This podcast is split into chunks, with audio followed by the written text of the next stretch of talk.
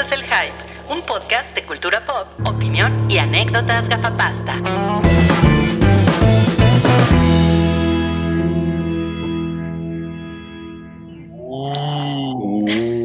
Se acerca el Halloween. Sí. Oye, muy muy porque yo acabo de matar a un gusano que estaba en- encima de mí. Un gusano que estaba encima de ¿no? Yo pensé que ¿Y era una qué liga. ¿Qué tipo de gusano era? ¿Era un gusano No, liga? No sé, no sé, ya lo maté. Un gusano Pensaste que era una liga. Estaba muy raro porque, o sea, parecía una liga negra y, y le hice así como de agua a quitar esto y se empezó a mover así. Y dije, no mames, y que agarro y que lo aplasto. Debería haber una cuenta de Twitter que nos diga qué especie Liga de o gusano. gusano. Ah, pensé que liga o gusano. Que diga, Un cuchillo. no, que se llame, eh, no te preocupes, soy gusanólogo. Arroba gusanito. Bueno, yo debo, yo debo de contarles que Gusano. años antes, décadas antes de que existiera, no te preocupes, soy aracnofobio, ¿o ¿cómo es? So- Soy aracno- aracnólogo. Aracnólogo. Eh, una- un amigo y yo nos comíamos las arañas en la primaria. O sea, cuando Wow. estaban en la primaria, estaban en la escuela y ahí se comían las arañas. O sea, las, de- las arañas estaban en la primaria. O sea, sí, la primera vez estábamos justamente cantando On the first day of Christmas, my true love sent to me. Era como comunal la experiencia. Y un amigo dice, ah, una araña. Y se la come. Y yo, La, la verdad es que siempre pienso que las historias de Cabri se las acabo de inventar, pero lo conozco y sé que son verdaderas. 100% real. Pero aparte Sí. ya no, o sea, ni siquiera importa si existieron o no las historias. ¿no? Es- son suficientemente buenas las Exacto, historias o como... sea, Nabokov estaría muy orgulloso de ti. Así, ¿no? Tomando nota. Exacto. Eh, dice baneadito. Qué caritas tan preciosas. Saluditos. ¿Y por, Ah. por qué, por qué se llamará baneadito? Se me hace que te han baneado de muchos canales. Qué bonito. Se me hace que es hecha la mezcla. Ándale. Lo, lo, lo banearon por decir que no, que, que no iba a venir a México a, a videojugar. Y dice Alejandro Domínguez, mi madre me contaba que cuando tenía 3, 5 años, es como C4 Jiménez, ¿no? Cuando tenía 3, 5 años, Sí. yo comía arañas junto y a veces hasta los sacos de huevos. Ay, eso sí ya es demasiado. ¿Cuáles Eso son las arañas demasiado. junto? Las arañas. No sé, hay que preguntarle a Aracnocosa. Y además, ¿quién es huevos y por qué te comías sus sacos? ah, dice aquí, originalmente era heladito, pero sí me banearon. Ah, mira. Ah, mira. Hola, heladito. Y ahora se llama heladito. Decía baneadito y ahora se llama heladito. Ah, Ya, se mira. cambió el nombre. Ah, pues estaba mejor baneadito. Pero bueno, esa es, mi, esa es mi opinión. O bañadito. Esa es, mira, esa es mi opinión. Este es el podcast de, esta es mi opinión, pero ahora sí que cada quien, ¿no?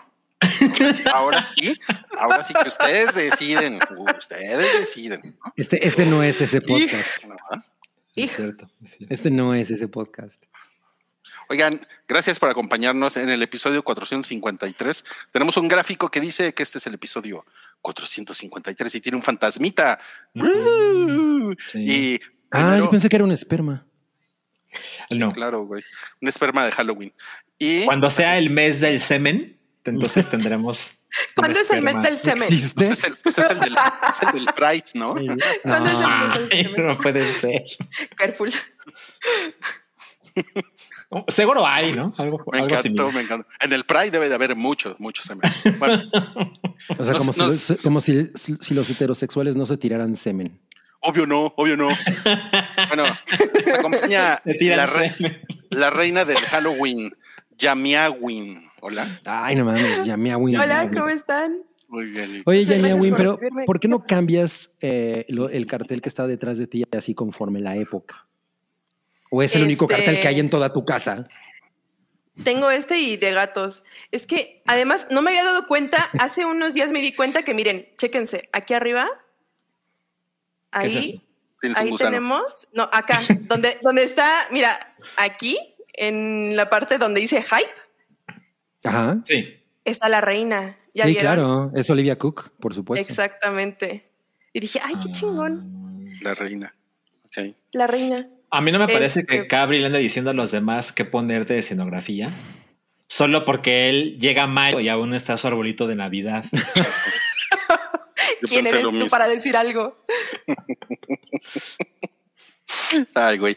Bueno, eh, Salchi, Salchi, Salchizard marca registrada, ya ante el INPI y Uh. todo, ¿verdad? Wow. Ya, ya, ya. Si alguien usa ese mismo nombre, se verá con mis abogados. No, pues qué cabrón. ¿eh?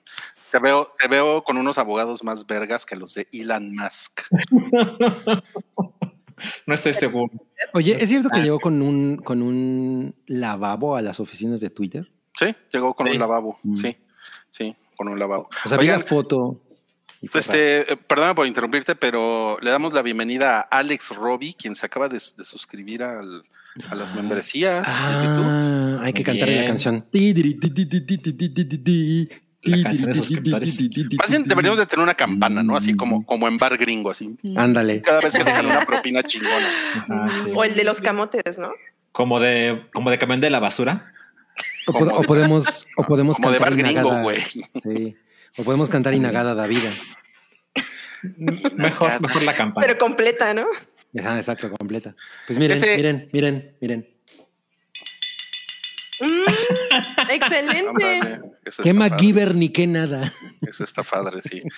Ese fue Macabrío. Hola, Macabrío. Soy macabrio, no macabrio, Sí, macabrio. es cierto. Sí, es cierto. Te hizo Ah. falta el acento. Macabrio. Ah, qué cool. ¿Cómo, cómo, cómo estás? Y ahora, ¿por qué traes una playera de los Avengers? A ver, tu playera ver, de los de los Avengers. Avengers es un, es un vestido de un diablo. Ah, Está Es bien cool. Es el, es el vestido de demonios. Como nada más si ves eso de arriba, yo pensé que era el logo de los Avengers. Seguro no se esperaba que, no se esperaba eso. lo consiguió por 10 mil tickets en Daemonios. En Shine, exacto, sí, sí, sí. Estoy probando la mercancía de demonios. Me la estoy poniendo a ver si. No, Me pues agrada, me agrada. está muy chingón, ¿eh? No, pues entre, entre eso y el, y, el, y el mes del semen, creo que ha empezado muy bien. ¿Sí? Está, está increíble. Está Dice, con todo. dice Foras, siempre, siempre me toca el hype en horario de trabajo, lo miraré a escondidas. Pues, ¿Qué? Dile Bueno, a tu jefe que no sea culero. Suena bien. ponle, ponle a tu jefe este podcast y cuando se escuche lo del mes del semen, te corre. No, Exacto. no dile- mándanos a tu jefe y le, aquí le decimos, no seas puto, güey, no le mandes nomás pizza. ¿Por qué, por qué le pides pizza, güey? Págale sus horas Ah, extra. Págaselas, págaselas. no mames. y el jefe ayer, ¿Qué es esto? ¿La de RH? la de RH. qué Exacto, exacto. Bueno, yo soy Rullo Bullo. Rullo Bullo. ¿Por qué es Rullo Bullo? ¿Hay alguna razón? o? No hay, no hay ninguna explicación, Mm. simplemente soy Rullo Bullo. Y como Solo decía, vergas. Exacto, estamos en el episodio 453 con nuestro micrófono Spooky que Oh. hizo Cars and Telephones. Les mandamos un saludo a estas personas muy buenas de Cars and Telephones. En noviembre ya vamos a anunciar la colaboración que hicimos entre Cars and Telephones y Oralia. A ver qué les parece. Tenemos ahí unas Muy bien. Claro. sí cool. va a estar, va a estar bonito.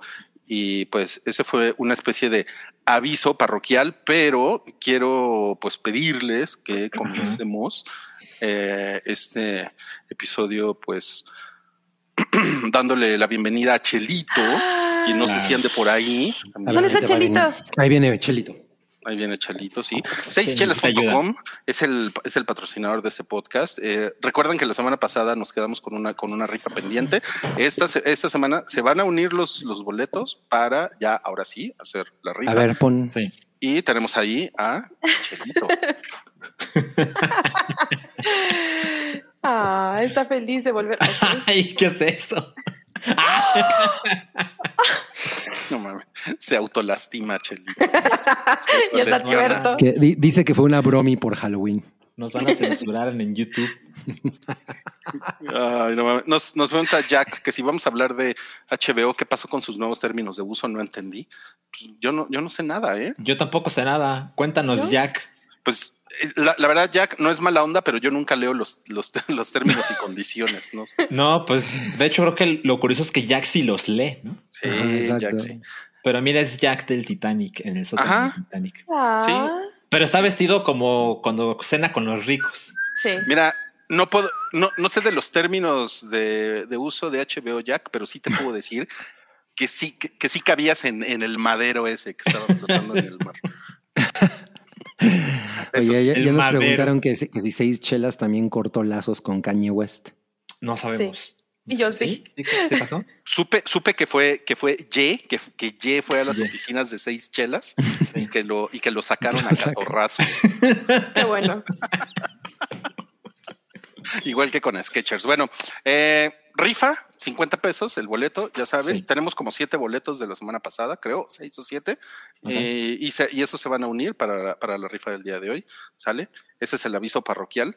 Y pues vamos a empezar con esto, que son unas imágenes bien, bien acá de los, de los Simpson. Son como los Simpson conocen a Death Note, ¿no? Ajá, sí. Exacto. Eh, los Simpson. Los Simpson. Los Simpson. Conocen a Death Note, pero ¿cómo se llama en, en el universo de los Simpson? Se llama Death, eh, Death Tome. Death, Death Tome. Tome. Ajá, exacto. Y pues esto es para el especial de Halloween de los Simpson, ¿no? Que los especiales de Halloween pues siempre han sido muy chingones. Recordemos aquella eh, recreación que hicieron los Simpson de el cuento de, de El Cuervo de. Edgar Allan Poe Sí. que está muy padre y hay una de zombies que está bien padre y ahora ya los Simpson llegaron al universo del anime. Ujú. Se ven bien chingonas estas ilustraciones, ¿no?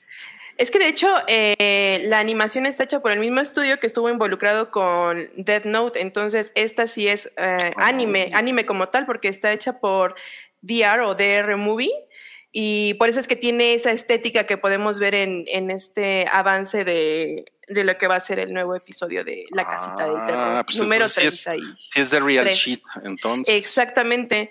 Y Ah, Oye, está pero Homero, muy Homero bueno. está muy decente, ¿no? O sea, yo no me imaginaba a Homero, ni en anime lo- me imaginaba a Homero así. ¿Por qué te lo O sea, no, no está decente, se ve medio... Pero no, no es un güey desagradable, o sea, no es un güey que le pega a la esposa a Homero tampoco, ¿no? Ni, ni que está todo meado y, vomitado de la, de la playera, ¿no? No, tampoco. No. No sé, no sé, no sé. Y también como dice Darren Martínez, esa March se ve muy normal, parece Bulma. Pero es que es justo la onda. Ajá, exacto. O sea, tienen que verse normales, así como Lisa. No se pueden ver como con las características muy exageradas. O sea, están pasados al anime. No son amarillos para empezar. Es Ah, o sea, está- correcto. está- están pasados al anime gente normal con el cabello así, ¿no? Como Goku. Súper Sí. normales. O sea, Bueno, en el universo de No es- Note. O sea, no es Simón Simonazo, cabrón. Referencia que solo tú vas a entender. Definitivamente. Estás muy cabrón. Es cierto. Y dicen, otra vez Death Note. Pues es- Ah, pues, bueno, es que la, la primera vez que los Simpson hicieron ah, ahí un, un pequeño cameo de Death Note, no era como tal que estuviesen involucrados los, los creadores de Death Note y no era un capítulo completo, era más bien un guiño dentro de este de la casita del horror y aquí sí le van a dedicar un capítulo, va a ser un capítulo hecho solamente por ellos. Ah, está cagado. Está cagado. Mira, dice eh, heladito, con todo lo que ha pasado con los, Sí. lo- los Simpson. No lo tienes que poner Simpsons, es los Simpson en español. Los Simpson. Discúlpame por corregirte, heladito. El Discúlpame. mamón. Pero dejen de decir los Simpsons y su decadencia les emociona. Ah, Como a mí me valen verga los Simpson. Simplemente siempre, pienso. Sí, siempre me valió verga. Entonces, simplemente pienso que están chingonas estas ilustraciones y ya. O sea, el estilo Claro. y ya. Es todo. Ah, lo que a mí me pasa es que lo voy a ver y espero muy, muy, muy poco. El último episodio que vi de Los Simpson fue, y de hecho lo platiqué en un podcast de, de Hype, era esta mm, como amalgama que hicieron con Loki y con otros personajes de Marvel. No, bueno, me la pasé fatal, o sea, y, y dura 20 minutos y dije, no mames, o sea, de verdad esta serie se fue al caño. La verdad es que yo, yo no tengo idea quién ve Los Simpson hoy de una manera regular. O sea, De nadie hecho. que yo conozca ve Los Simpson de manera regular, pero evidentemente hay mucha gente que lo hace porque pues hay una temporada y otra y otra y otra. Pero bueno, o sea, tengo Star Plus, entonces pues ya, o sea, A lo tengo mejor es- curiosidad. Tengo- Es más el, el, el stunt de PR, ¿no? O sea, el- Exacto, exacto. Y, y yo, yo voy a caer porque sí lo voy a ver y espero muy poco y ojalá esté equivocado y resulta que está chingón, pero francamente lo dudo mucho. Corte A le gana a Bardo, ¿no? Es que yo creo que los Simpsons solamente son, o sea, hay conversación acerca de ellos y son relevantes precisamente en este tipo de colaboraciones. La última vez que yo recuerdo que hicieron algo padre fue cuando estuvieron con lo del intro con Guillermo del Toro o cuando hicieron lo de Ghibli. Entonces, en ese tipo de situaciones cuando siento que sí vuelven a ser relevantes como ahora, porque de ahí en fuera, o sea, programación normal de los Simpsons, yo creo que ya nadie nos interesa y pues tienen que recurrir a este tipo de situaciones para volver a ser relevantes. Ahora, creo, o sea, por lo que yo pude ver, sí se ve muy interesante porque creo que pudieron eh, como fusionar bien los dos universos porque, bueno, no sé si ya vieron el avance, pero hay, hay muchas referencias a los Simpson y, bueno, se supone que en este caso es Lisa quien va a ser este, la, poseedora del Death Note, ¿no? Pero ah, en el momento que empieza el corto podemos ver el universo en el que está viviendo Lisa, que recordemos que Lisa es eh, vegana y ambientalista. Y estamos viendo que en un letrero hay perfume de foquitas bebés, en otro lado hay este autos desechables, o sea, como un mundo ya ah. bien tirado a la basura. Entonces, me imagino que ahí es donde Lisa ya como que va a perder la cabeza de que Ajá, de que todo está yéndose a la fregada y se va a empezar a cargar a todos. Entonces, en ese sentido, creo que está bien argumentado y por eso me llama la atención. Pues sí, estuvo, estuvo, o sea, yo vi esa eh, escena que subieron y dije, ah, está cagado. Eh, pero pues ya, la neta. Lo, realmente importante es lo que pregunta aquí Moss. ¿Y este capítulo cómo va a estar conectado con el MC? claro. Bueno, si los Shinigami salen en la fase 9, estoy muy ahí, ¿eh? sí. Oye, pero ¿sabes qué? ¿En, en cuál fue el, el último episodio de Los Simpson en el que se murió Kenny? ¿Y los eléctricos? Simpsons lo hizo. Sí, a, a, ese chiste le pasó así. Exacto.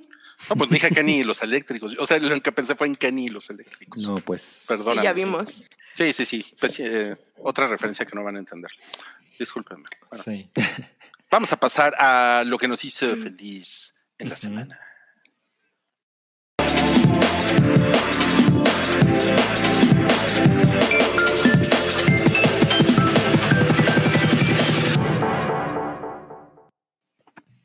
A ver, chavos. ¿Nos quieres decir ah. tú? A ver, dinos qué nos hizo feliz. Eh, Chelito. Pues las chelas, ¿no? ¿Qué? Ok, ajá. Siempre hacía así. estaba, estaba, imitando el video de los señores esos que se agarraron a golpes en. Ah, le hizo feliz el video de los de los peleoneros. No, pues Chelito tiene unos gustos muy acá, ¿no? No mames, alguien entendió la, referencia de, de Kenny los eléctricos. Nos puso, me puso Boga Reyes. Ruiz, nos, quiere controlar. No, pues muy bien. A huevo, ya ven, sí se, sí se puede. ¿Qué edad tendrá Boga Reyes? Sí se entendió. a, lo mejor tiene, una amplia cultura. A lo mejor. Mm. Bueno, vamos a empezar con lo que nos hizo felices en la semana. Y lo primero es Salchi Dice que el, el tráiler del remake de Resident Evil 4. Cuéntanos. Así es. Eh, ya fue el jueves de la semana pasada que se mostró el más reciente tráiler de Resident Evil 4 Remake, que será lanzado para PlayStation 5, PlayStation 4 y las nuevas consolas de Xbox, o sea, Serie S y Serie X. No para Xbox One. Lástima. Eh, y bueno, yo adoro Resident Evil 4 así desde el día que salió. Yo lo compré para el Nintendo GameCube y luego es famoso la historia de Shinji Mikami, que es el creador y director de Resident Evil y Resident Evil 4, que dijo que si, si Resident Evil 4 salía para una consola que no fuera para el Nintendo GameCube, él mismo se cortaba la cabeza. Corte A está en todos lados, ¿no? O sea, está en teléfono, está para esa consola que solo salió en Brasil, está en todos malditos lados una y otra vez. Y bueno, ya se animaban a hacer el remake, que yo era de los que estaba como en este lado de la historia de, bueno, hicieron otra vez Resident Evil 1, Resident Evil 2, Resident Evil 3, pero francamente, posiblemente Resident Evil 4 no necesita un remake, pero bueno, el, dinero es cabrón, entonces ya es, es un hecho que lo están haciendo. Y la verdad es que sale pronto, sale en marzo de 2023 y pues se ve muy espectacular, se ve tremendo. Eh, es un juego que es inmensamente divertido, largo, pero es muy variado. Y al parecer en el tráiler eh, se muestra que esta versión es más en serio que la anterior, lo cual sería una lástima porque la anterior tenía una mezcla de humor, campi, ridículo, serie B que le venía muy bien. Y pues bueno, seguramente, como siempre pasa con esos remakes, pues le va a llegar a mucha más gente. O sea, el juego original ya tiene más de 15 años. Eh, entonces, bueno, seguramente hay gente que no había nacido en aquel entonces, pero que ya son muy fans de Resident Evil por el 7, por el 8 y por otros tantos. Y pues bueno, es una gran oportunidad. Yo sé que Rui, a pesar de que le gusta mucho Resident Evil, no es fan de Resident Evil 4, cosa que Oh. yo siempre le recriminé, pero supongo yo que estás interesado en esta versión, ¿no, Rui? Pues sí, sobre todo si, si se puede jugar, porque mi problema con el, con el original es que nunca, nunca le entendía los controles. Ya. Seguramente soy yo el del problema, pero si este tiene una mejora en los controles, pues por Pues supuesto. seguro tendrá unos controles modernos, como el Modernos, remake de. Resident Evil 2 y 3. Eh, no va a tener esto del tanque, por ejemplo, que te mueves así, ¿no? Entonces, bueno, seguramente es más accesible. Y pues, pues ya, que ya llegue marzo. No, pues qué chingón, ¿eh? Es- y está bien padre el señor de la motosierra. Ajá. Se ve, se ve cabrón. Y ahora tienes la posibilidad, eh, digo, cosas que pasan en los videojuegos, ¿no? El güey saca la motosierra y tú, como Leon S. Kennedy, te puedes defender con un cuchillo. y pones el cuchillo para, para interrumpir el avance de la motosierra. Ah, no Y pues bueno, se ve cabrón. Y, y se, ve, se ve que hay una cantidad de tripas en Resident Evil 4 que yo estoy muy entusiasta. Pones una pluma Bic, ¿no? Para detener la o así, ¿no? Así, como anime. Sí, sí, sí. No, pues qué chingón. No, pues con razón te, te hizo feliz. Eh, tengo, aquí uno, tengo aquí unos mensajes que me gustaría leer. Este es de GP Snake. Mi hijo. Max, de 8 años, se rió demasiado con la autolastimación de Chelito. No, no, la gente que nos ve y nos escucha. Se, se- se- se hizo el seppuku. qué chingón. Y después dice Miguel Pujado. Saludos desde Argentina. Saludos, saludos, Miguel. Pues como te- tenemos pocos visitantes internacionales, entonces pues hay que, hay que destacarlo. Y. Moss, qué increíble, dice, tengo roto el corazón porque nadie entendió la referencia de Rui. Otra, otra referencia a Otra la referencia a Kenny y los eléctricos, qué increíble. No, pues qué gran comentario. No mames. Bueno, Cabri, a Cabri lo hizo feliz. eh, un, un, es como un ensayo de la psicología o la personalidad eh, desde un punto de vista de un psicólogo de, de Cersei. ¿no? Ajá, exacto. Es un canal que se llama en YouTube que se llama My Little Thought Tree. Y es un dude que eh, es psicólogo, eh, es terapeuta y se dedica a analizar la personalidad de diferentes personajes.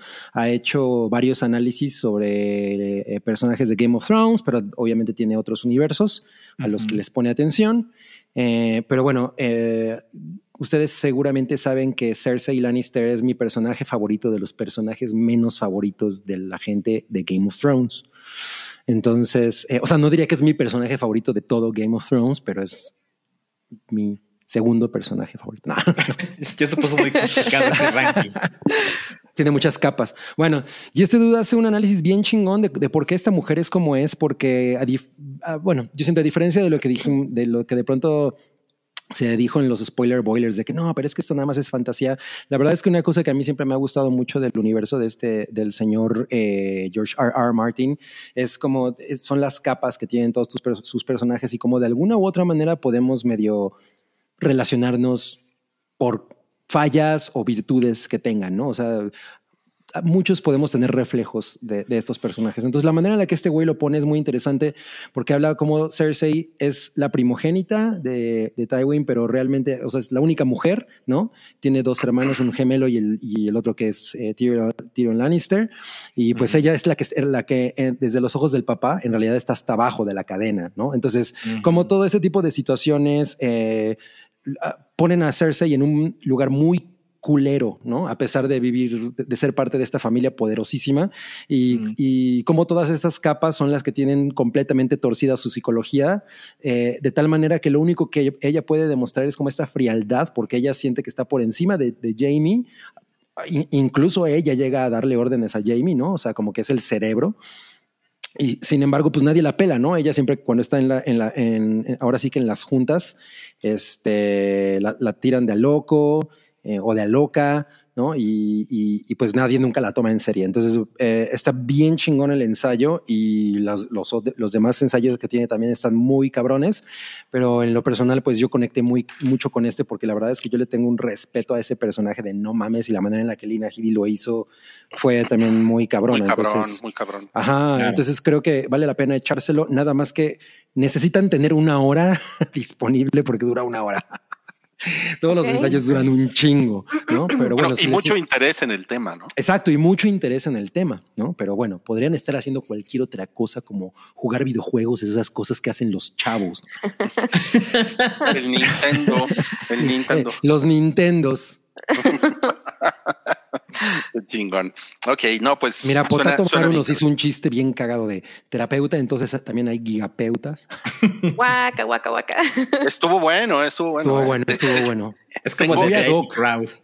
Tengo envidia de that joke con ese, con ese chiste, ¿eh? Sí, es como. O sea, saca tus conclusiones, pero a Rui le gustó. Exacto. Ay, qué malo. De los creadores del mes del semen. Bueno. no voy a superarlo el mes del semen, disculpen. Bueno, eh, creo que es mi turno. A mí lo, lo que me hizo feliz en la semana, pues fue Andor. Bueno, la verdad es que cada semana me hace feliz. Andor. Cada semana. Yo ya voy en el episodio 8, o sea, voy al día. ¡Uh! en tu cara, Cabri, porque Cabri se quedó en el 3. Yeah. Mm. Es una pinche maravilla, Andor. Está muy cabrón. ¿Tú ya la, tú ya la empezaste a ver, ya, Miau? Ya voy al día, me puse al día. Igual me lo aventé este, como todo de corrido y, y sí. Me, me gustó bastante. Más que la primera vez que lo empecé a ver y no le puse atención. Ahora sí le puse atención. Está muy cabrón. Yo creo que, me imagino que tú, Salchi, no has visto nada, ¿verdad? No, nada. Híjole, creo que te, creo que sí te estás perdiendo de algo muy cabrón, porque sí tiene un nivel de sofisticación que jamás hemos visto en, en Star Wars. Tiene, eh, o sea, se ve desde, desde la música que utilizan, la música, como dice Santiago, gracias Santiago, nos puso ahí en el, en el chat, la música del episodio 8 de Andor se me hizo muy Blade Runner, o sea, utilizan música electrónica, lo cual Mm, es algo que yo jamás había visto en, en Star Wars. Eh, el ritmo que tiene la serie tiene, tiene un peso dramático que es, o sea, yo no quisiera decir que es adulto, pero sí definitivamente, pues no, no es, no está hecho como para, como para los públicos más jóvenes. ¿no? Y, Mm. la, y la historia es como una película de 12 horas, digamos, porque son 12 episodios Ok. porque no, cada episodio no termina en un cliffhanger. O sea, No. o no necesariamente termina en un cliffhanger, como es, como es este esquema normal de, pues, de una serie de, de televisión. Y por ahí veo que mucha gente está, pues ya saben, súper emputada por eso y decepcionada y la han dejado y les aburre, etcétera, etcétera. Pero a mí me parece que es increíble. Y el nivel de producción que tiene, o sea, después de ver la mierda que hicieron con Obi-Wan, no mames, aquí sí dijeron, ahí te van 100 millones de dolaritos para... Mira, ya nos puso Alejandro González un, muchas setas, ¿no? Andor. Sí. Sí, o sea, puedo entender perfecto por qué, por qué dice eso, porque de repente puede haber 30 minutos en un episodio en el que dices, bueno, ¿y ahora qué va a pasar? Pero la neta es que yo creo que sí se están moviendo las cosas y sí se está construyendo, digamos que es como Better Call Saul meets. Star Wars, ¿no? Ok. O sea, no, no, no mames. O sea, sí es una cosa, es una cosa increíble. Y en el último episodio hay una, hay una prisión que no mames, o sea, es, está alucinante ese pedo de la prisión.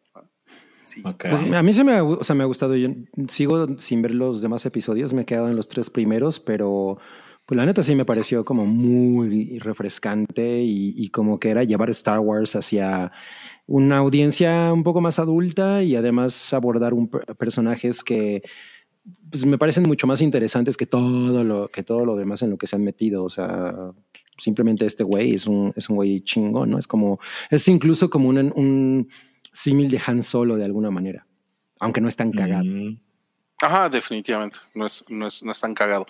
Y pues realmente creo que sí vale la, vale, vale un chingo la pena darle la, la oportunidad y ponerse al día. Nos, nos ponen por ahí que ya le adelantaron el final, que no ha leído muy bien, nos- eso nos puso Stevens, pero pues yo, yo supongo, ¿eh? Supongo, porque, porque yo creo, o sea, creo que en este caso habla bien del producto, que es un producto que eh, voy a sonar muy salchi, pero yo creo que mucha gente no lo ha entendido. o sea, o sea, sí está como, la neta es que yo creo que sí está muy avanzado para muchos fans de Star Wars. O sea, tú ves que son unos pendejos. Eh, pues, No, es un producto incomprendido. Es un producto incomprendido, sí. Es un producto incomprendido, sí. Ok. Oye, ¿y hay planes de más temporadas? Se supone que son dos. Ah, dos temporadas. Sí, y espero que sí hagan la, la segunda temporada eh, con todo esto que ha pasado, que parece que no le ha ido bien a la serie, etcétera, etcétera.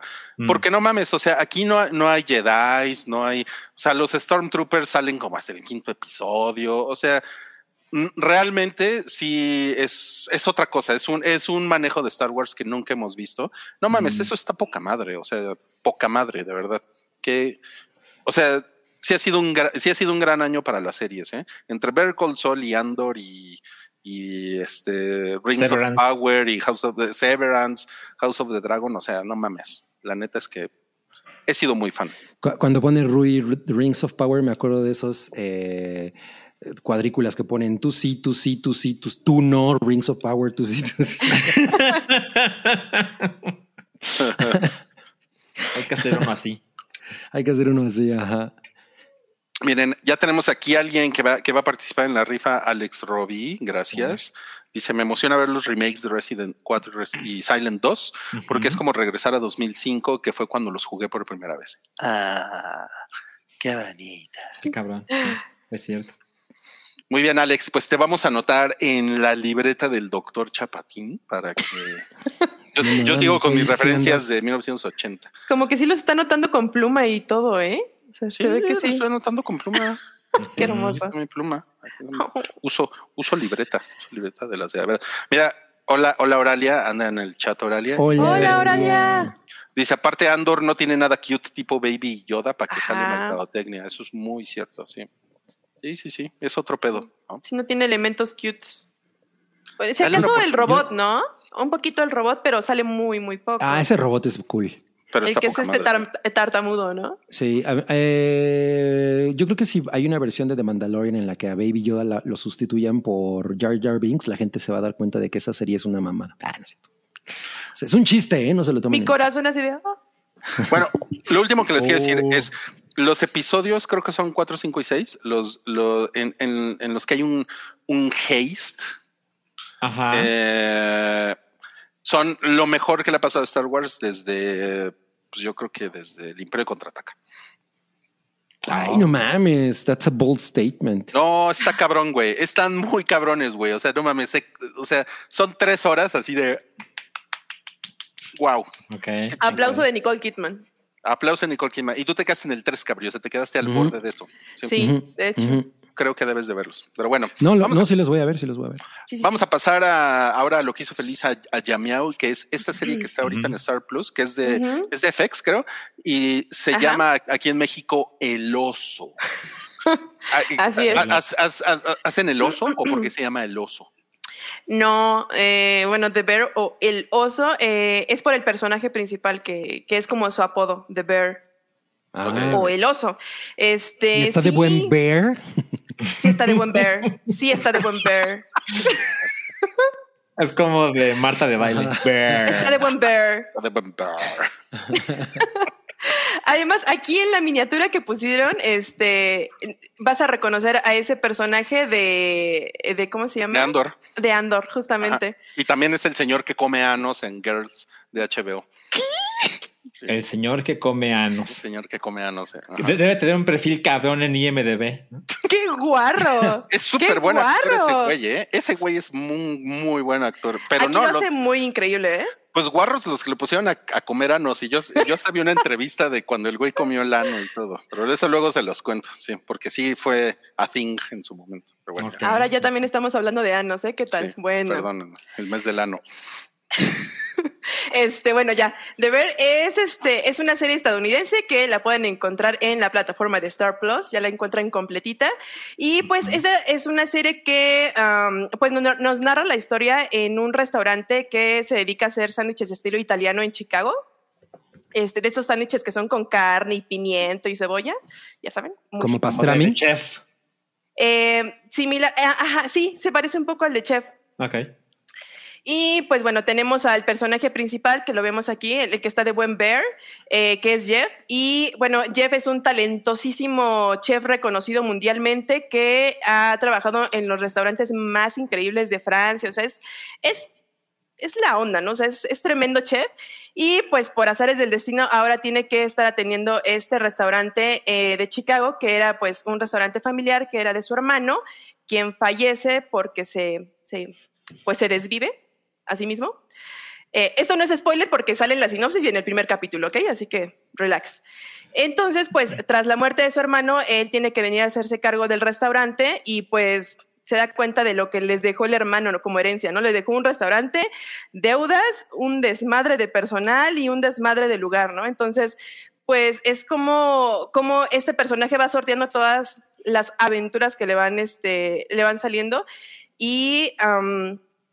¿cómo se llama? Este, está muy interesante porque el, el modo en el que graban esta serie es mm, como que representa muy bien cómo es estar adentro de una cocina.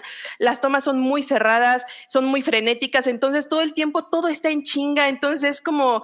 eh, todo el tiempo se ve como el desorden, todo el tiempo se ve que la gente está gritando, o sea, como que te, te pasan toda esa adrenalina eh, y como que, no sé, como que todo el tiempo, mientras estás viendo esta serie, todo el tiempo vas a estar como muy frenético y muy tenso y muy al borde de la silla porque está, está muy, muy bien, este, muy bien filmada, es súper frenética y este, mm, ¿qué más? Bueno, son ellos. Ah, y también nos, nos, eh, nos platican un poco de cómo es la historia de los personajes que están dentro de la cocina, ¿no? Porque pues obviamente ahí hay personas trabajando. Nos cuentan un poquito de la historia de ellos y, y como de su personalidad, ¿no? Y pues bueno, cómo al final todos ellos se tienen que acoplar a la nueva forma de trabajar. Entonces vamos viendo como esa evolución de cuando él recién llega a- y lo vamos viendo incluso en la ropa de ellos, ¿no? En el lugar, en cómo se van este, acoplando unos a otros. Mm. Y pues todo eso lo hace él mientras está lidiando con, pues, con el suicidio de su hermano. Entonces muchas veces tiene como un chingo de cosas en la cabeza y es un desmadre, pero eh, también tiene un poco de comedia y es drama. Y todos los capítulos están muy, muy increíbles. Solamente tiene ocho capítulos. Eh, los capítulos duran entre 30 a 40 minutos, pero la verdad es que se van de volada por lo mismo de que está como todo, todo pasa en chinga. O sea, ¿no va a haber más temporadas o es una miniserie? No, yo siento que nada más va a ser esta temporada, la verdad. Ok. Ahí Oye, tenemos pues, un entonces- cameo muy divertido. Ah, Suena no, chingón. pues, sí, suena chingón. Me recuerda un poco a Boiling Point. Justamente es como eso. O sea, todo lo que te, lo que te hace sentir esa película te lo hace sentir aquí, pero en ocho En, en episodios. ocho episodios. Pero Oye, Pero en pues, esta todos hacen el oso. Exacto. Sí. No, pues yo creo que sí la voy a ver. Estaba esperando a que yo terminara de hablar para decir eso. Mira, des- desde el toreo se veía venir esa.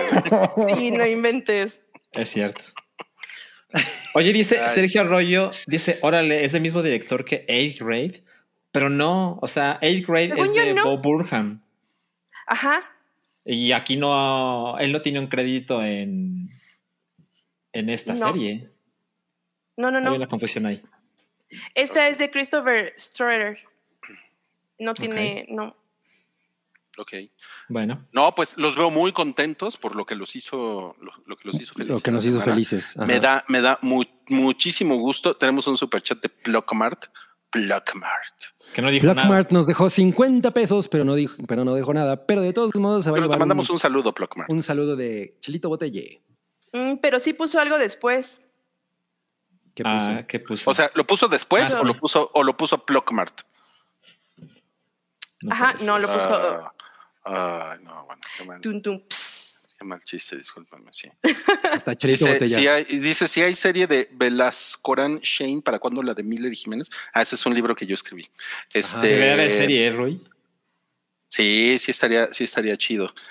Ah, pero pues es un desmadre. Luego, luego les cuento mis experiencias con eso. Ok.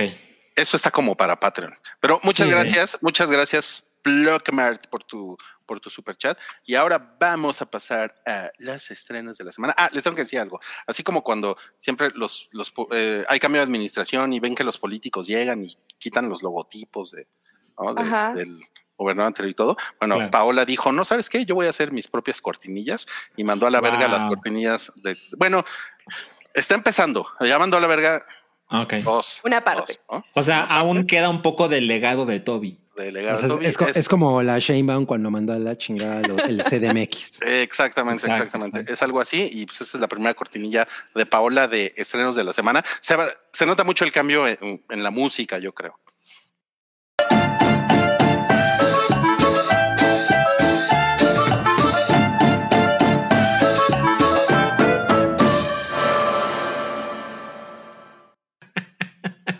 No, es exactamente la misma cortinilla. Es lo mismo, pero con, con otra, otra música. Me quedé en shock. A mí se me hace que esa Paola es una farsante. ¿eh? Güey, nadie dijo eso de Shane Baum. ¿De qué estás hablando? bueno, para empezar con, con los estrenos de la semana, primero, la taquilla pilla. ¿Quién presenta la taquilla pilla? A ver. La campamocha mocha. La campa mocha Bien, mocha. bien, bien, bien, bien. Está chingón. Me gusta, me gusta. A nadie sorprende, pues Black Adam en primer lugar. ¿no? No. hizo una, hizo una, una lanita ahí, más de 100, más de 100 melones. Melón. No, pues se ve que The Rock y sus bíceps llevan a mucha gente al cine, ¿no? O sea, se lo- Oye, sí. él los lleva a todos así en sus bíceps. En sus bíceps. Sí, y, sí, sí. y a, y a nivel global hizo, hizo una lanota, ¿no? Hizo como 140, cien- no, 160 y tantos millones en el mundo, ¿no? Sí. Wow. No, pues una la nota del rey. Y bueno, y sigue Halloween, la noche final. Eh, qué sorprendente. Sí, segunda semana. Sí, gracias al poder de la visita de Jamie Lee Curtis a la Ciudad de México. Claro. Claro, claro. Y sonríe que yo sigo sin verla. Yo tampoco. Yo también. Y, Sigue sin y- sonreír. ah, sigue sin- sigo sin sonreír. O sea, estaría chingón, ¿no? Dos millones de mexicanos han sonreído con son. Y- ¿O cuántos? ¿Cuántos van? Más bien. Eh, 2.3 millones. Ah, pues ahí está, 2.3 millones. No sí bueno, y, Wow. y la gran película de mamás que nadie quiere ir a ver. eh, De hecho. pues, está en Pues ni tanto. ¿eh? Porque ya No. lleva, ya lleva es, 650 mil asistentes. De puras mamás. De puras. Pero a ver, pero ¿qué, qué hay en quinto lugar? O sea, No sabemos, ¿no? no, Porque pues no, es un screenshot. no, no se ve, no se ve. está, está fuera del screen. En No se ve, pero, eso, eso La no es un Mujer Rey. argumento, de todos modos. ok, ok, ok. ¿En el quinto qué? ¿La Este- mujer rey? La mujer rey con. Ah, es güey, cierto, es cierto. Yo tengo Ah. que llevar a mi mamá a ver esa La, película. yo la- la historia de origen de Rey, la de Ujú, exacto, la de Star Wars. Star Wars. la mujer Rey. Ah, disculpen. Ok. Me la, paso pidiendo- me la paso ofreciendo disculpas. Bueno, vamos a platicar de El Gabinete de Curiosidades de Guillermo del Toro, que se estrenó antier, se estrenó el martes. Por lo menos unos Netflix. episodios. Sí, es que son estrenos. seis. Exacto, martes, miércoles, jueves y viernes. Ma- eh, hoy se estrenan, o ya se Ya se estrenaron. estrenaron. Ya. El Es como- seis, el, el 5 del 6. Es como cuando Blumhouse sacó estas pequeñas, eh, una serie, ¿no? También una antología y las iban sacando tres en tres o una A, cosa. a mí me gusta ese formato, ¿eh? O sea, a mí también. Sí, está padre. Creo que. Sí, y, y está onda. chingón que Netflix lo experimente, ¿no? Sí, totalmente. Y con Guillermo del Toro. Exacto. Es como un híbrido entre te la suelto de golpe, pero también las puedes ver semanamen- semanalmente. Exacto, Eh, exacto. Te la suelto de golpe. Eso podría ser una canción, ¿no? Una cumbia Yo de te chicoche. la suelto de golpe. Sí.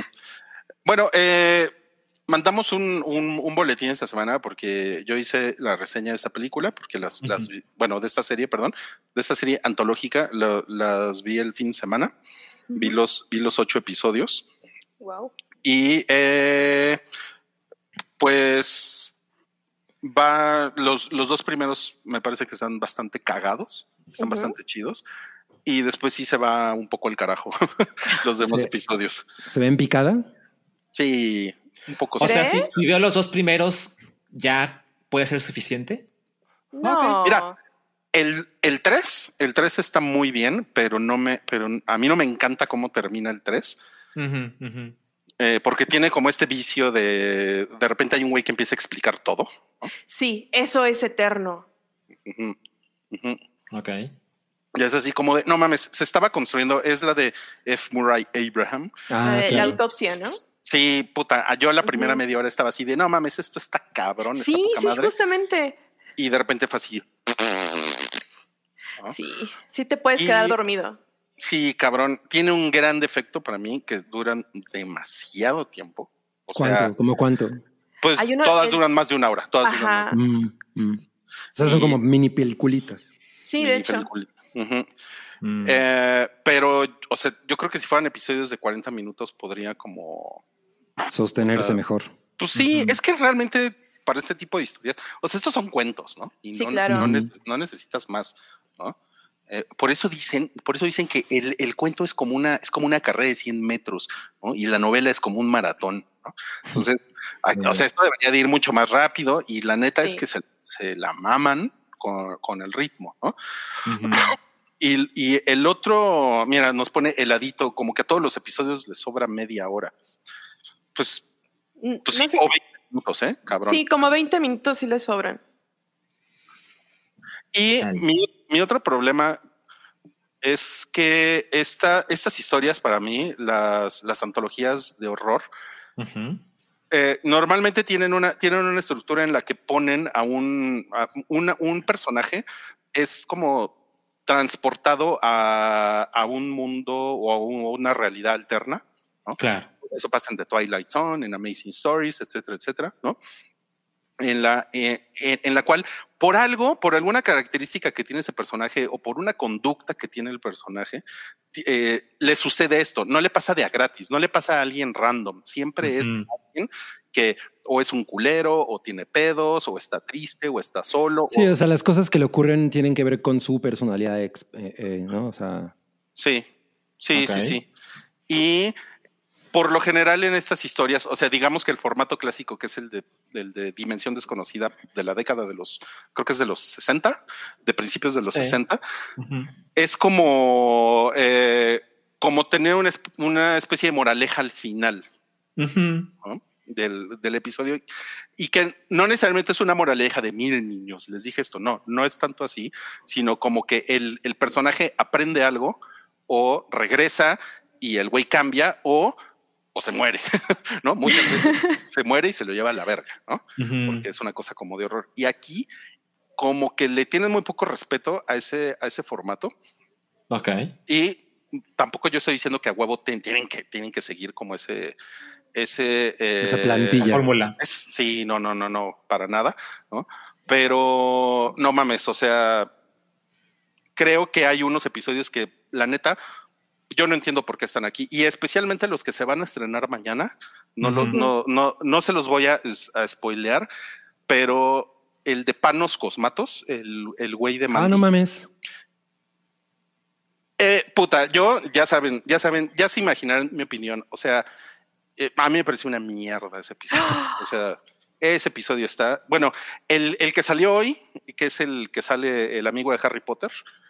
Rupert ese, Grint. es- ese para mí es el peor de todos. O sea, ese es Mm. puta, güey. O sea, ese sí es así, ese es de pena, güey. O sea, no va a ningún lado. No, De no sacarse los ojos. no, no mames, güey. Ese es, ese es el peor, güey. Eh, y ese es uno de Lovecraft. Yo no conozco el cuento original. Original. Ok. Eh, No, le- no les puedo decir. Y el del pintor también, como que tiene unas cosas muy chingonas, que es el que salió hoy, el de Lovecraft. Eh, digamos que ese es, ese es el 5. Y, eh, pero también es inconsistente, no, no, no, no se, no se sostiene, es, hace un desmadre en la segunda mitad del episodio, ¿no? O sea, no O se sea- sostiene como los güeyes que estaban peleando en afuera. O sea, son ocho y suena como Sí. que te gustaron dos y medio, Rui. Mm. O sea, no, no, no es un buen, o sea, para mí no es un buen porcentaje de bateo el, el, el que tiene esta serie. Creo que también, miren, yo vi la de Philip K. Dick, que es de, que es de Amazon Prime Video, que salió hace un par de años, que se llama Electric Dreams, y Mm, creo que le pasa un poco lo mismo, como que echan los buenos al principio Ujú. Y a medida que va avanzando, sí, puta, se van cayendo. Mm. Twilight Zone, la de, ¿cómo se llama? Este, La de Jordan Peele. la de Jordan Peele, le pasa un poco lo mismo también. Los episodios chingones están al principio. Mm. Y yo creo que sí tiene que ver como de puta, güey, mándalo, pues mándalo que está como mejor armadito, ¿no? Para que, para que la sigan viendo. O sea, tiene sentido, ¿no? Sí, para que la gente se quede como con un estándar y entonces esté, bueno, a lo mejor el siguiente sí está bien. Ah, no, a lo mejor el siguiente claro. sí está bien. Sí. Hay una historia, la que estamos viendo allá arriba a la derecha, la de la señora en latina. Ajá. Tiene, Ajá. tiene unas cosas que, que me parecen que están muy chingonas, está Sí, muy cagada la historia, sí. está súper creepy. Eh, y esa es una de las historias que rompen el, este molde como de la moraleja, ¿no? Sí. Mm.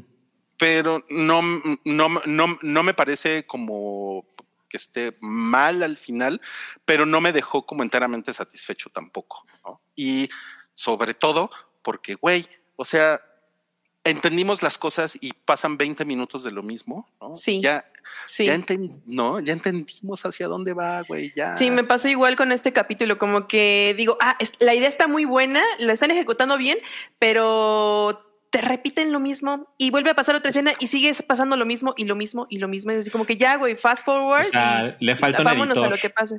Sí, como que ahí le hubieran Cabrón. cortado unas partecitas y hubiera estado muy increíble. Porque además este Claro. es el, es el, ¿cómo se llama? Es el corto que dirige esta Ana Lily Amipur, la de A Woman, A Girl Works Alone at Works Night. Alone at Night. Mm. Ajá, que está muy increíble. Sí. Entonces, este a mí sí me gustó, me gustó este la temática que trata, además de que siento que este capítulo tiene un final más al estilo de cuentos desde la cripta, o sea, que son Mm. no tienes nada que aprender, o sea, te va a llevar al el carajo, ¿no? O sea, Sí, claro, claro. Yo tengo una duda. O sea, en los comentarios veo referencias de Tales from the Crypt y que está ñoño, pero, o sea, sí está ñoño porque yo pienso que esas series son como más tirándole como a, pues para niños, ¿no? Pero no ¿cuál? sé ¿La de si Tales from the Crypt?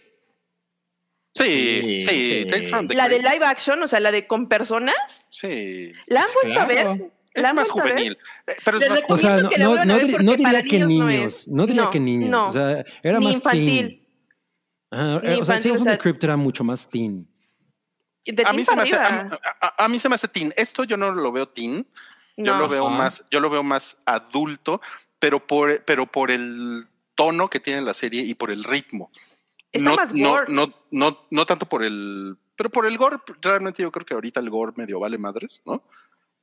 Creo, ¿no? Pero, pero eh, este ritmo como de estar machacando cosas, machacando cosas. O sea, este, este episodio de la señora en latina es tiene, tiene que ver como con, con el dilema de la belleza interior contra la belleza exterior y ya sabe, ¿no? Así como que una un- es como si a alguien le vendieran una cura milagrosa para pasar de ser alguien feo a ser alguien bello, ¿no? Y. Que eso ya es- existe. sí, claro. Y es un, es un, es un tema, hay un episodio de Twilight Zone en los 80 y es eh, que me, me recuerda mucho esto, no es exactamente lo mismo, pero es, es la historia de un publicista que es un güey muy cabrón con las palabras, pero es un hijo de puta, es un güey desalmado, es un ojete, ¿no? Y el güey de repente em- empieza a dejar de comunicarse con la gente. ¿No? Y Mm. la gente no lo, no lo entiende. Todo lo que el güey dice no lo entienden, no lo entienden. ¿Qué es lo que pasa al final del episodio? El güey tiene que volver a aprender a hablar y se sienta, el, el- el güey tiene familia y tiene un, tiene un hijo toddler y se sienta con los libros del hijo en la última toma, como a, a aprender el abecedario otra vez porque tiene que volver a Mm. aprender a hablar. Entonces, ese es, es un gran episodio en media o en 24 minutos lo Ujú. Que también es parte del encanto. Puta, Exacto. cabrón, cabrón, ¿no? Es un, es un cuentito que te deja así, neta, te deja así de, güey, qué cabrón estuvo esto. Y este de, de esta señora me hubiera dejado así, pero, güey, llevaba 50 minutos y no se Ay, acababa, güey, y no mames. Ahí me recordó mucho a uno de, de la antología de ABC de la muerte. Hay uno con una temática muy similar a este. No sé si, si lo recuerdan, a una chica, creo que era francesa, eh, que termina mutilándose el cuerpo para tener la silueta perfecta. Ah, no, No me acuerdo de eso. De No la ABC no de la suena. muerte. Me recuerda, me recuerda un poco a este. Pero de nuevo, como dice Rui, o sea, dura mucho menos, va al punto y te deja más así como, ah, qué fregados acabo de ver. Claro, claro. Y bueno, y ya para, y ya para terminar, los dos episodios que salen mañana, uno es el de Pa- mm, Panos Cosmatos. Y leían las notas de, de prensa. Eh, es que a mí Guillermo del Toro me habló y me dejó hacer lo que yo quisiera. Y es así como de, "Pff, güey, pues, se nota, güey, ¿no? Porque, o sea, la verdad es que Yo, yo la verdad es que no diría que Mandy es muy chingona, ¿eh? O sea, a, a mí, a mí no, me- yo estoy de acuerdo con Cuauhri. sí, a mí me, a mí me resultó muy cansada. O A mí igual. A mí no me gustó. Sí. bueno, es... A mí sí me es- gustó, pero. Pero como que tienes que estar en cierto mood para soportar cosas que. Mira, sin duda es, es un güey original, es un güey que, Mm. tiene, que tiene un estilo, que seguramente puedes decir, güey, nadie hace más, na- Cosas nadie hace él. cosas como ese güey, ¿no? Eh, y supongo que eso es, eso es bueno, pero, pero como espectador, o sea, sí les puedo decir que su historia, 45 minutos no lleva a nada, a nada. Y pues sí, alucinante, y el escenario, y la música, y ah, vete a la verga, ¿no? Vete a la A verga. ver, pero espera. Entonces, o sea, es que tengo entendido que Guillermo del Toro sirve del presentador, el host del show, como de Alfred Hitchcock presenta. Ajá, Exactamente. Pero, pero entonces no tocó ni una sola de las historias. No, espérate, él se supone que él seleccionó Ujú. A los directores y a las, y las historias. Y, y- y entonces él le habló un día a Panos Cosmatos y le dijo, güey, quiero que estés, quiero, quiero que estés en mi, en, en mi serie. Mi show. ¿no? Ajá, sí. Ah, poca madre. ¿Y qué quieres que haga? Lo que tú quieras. Eh, Ah, Y ok. cuando le Entonces, presentaron la idea, Guillermo Poca madre, no dijo güey. nada. no, no dijo nada y poca madre. Y entonces es como, güey, no tiene ninguna consistencia. Lo que Mm. ya la verán mañana, no tiene ninguna consistencia con nada de lo que ves en la serie. ok. Y, la, y el último episodio, eh, que es el que, eh, el primero es, eh, lo escribió del toro y el último. El. Mm. el primero está chido, pero es, pero no está tan chido. Tampoco. Pero lo que menos sabe hacer del Toro es escribir. yo, lo, yo lo sé, yo lo sé. Bueno, y luego.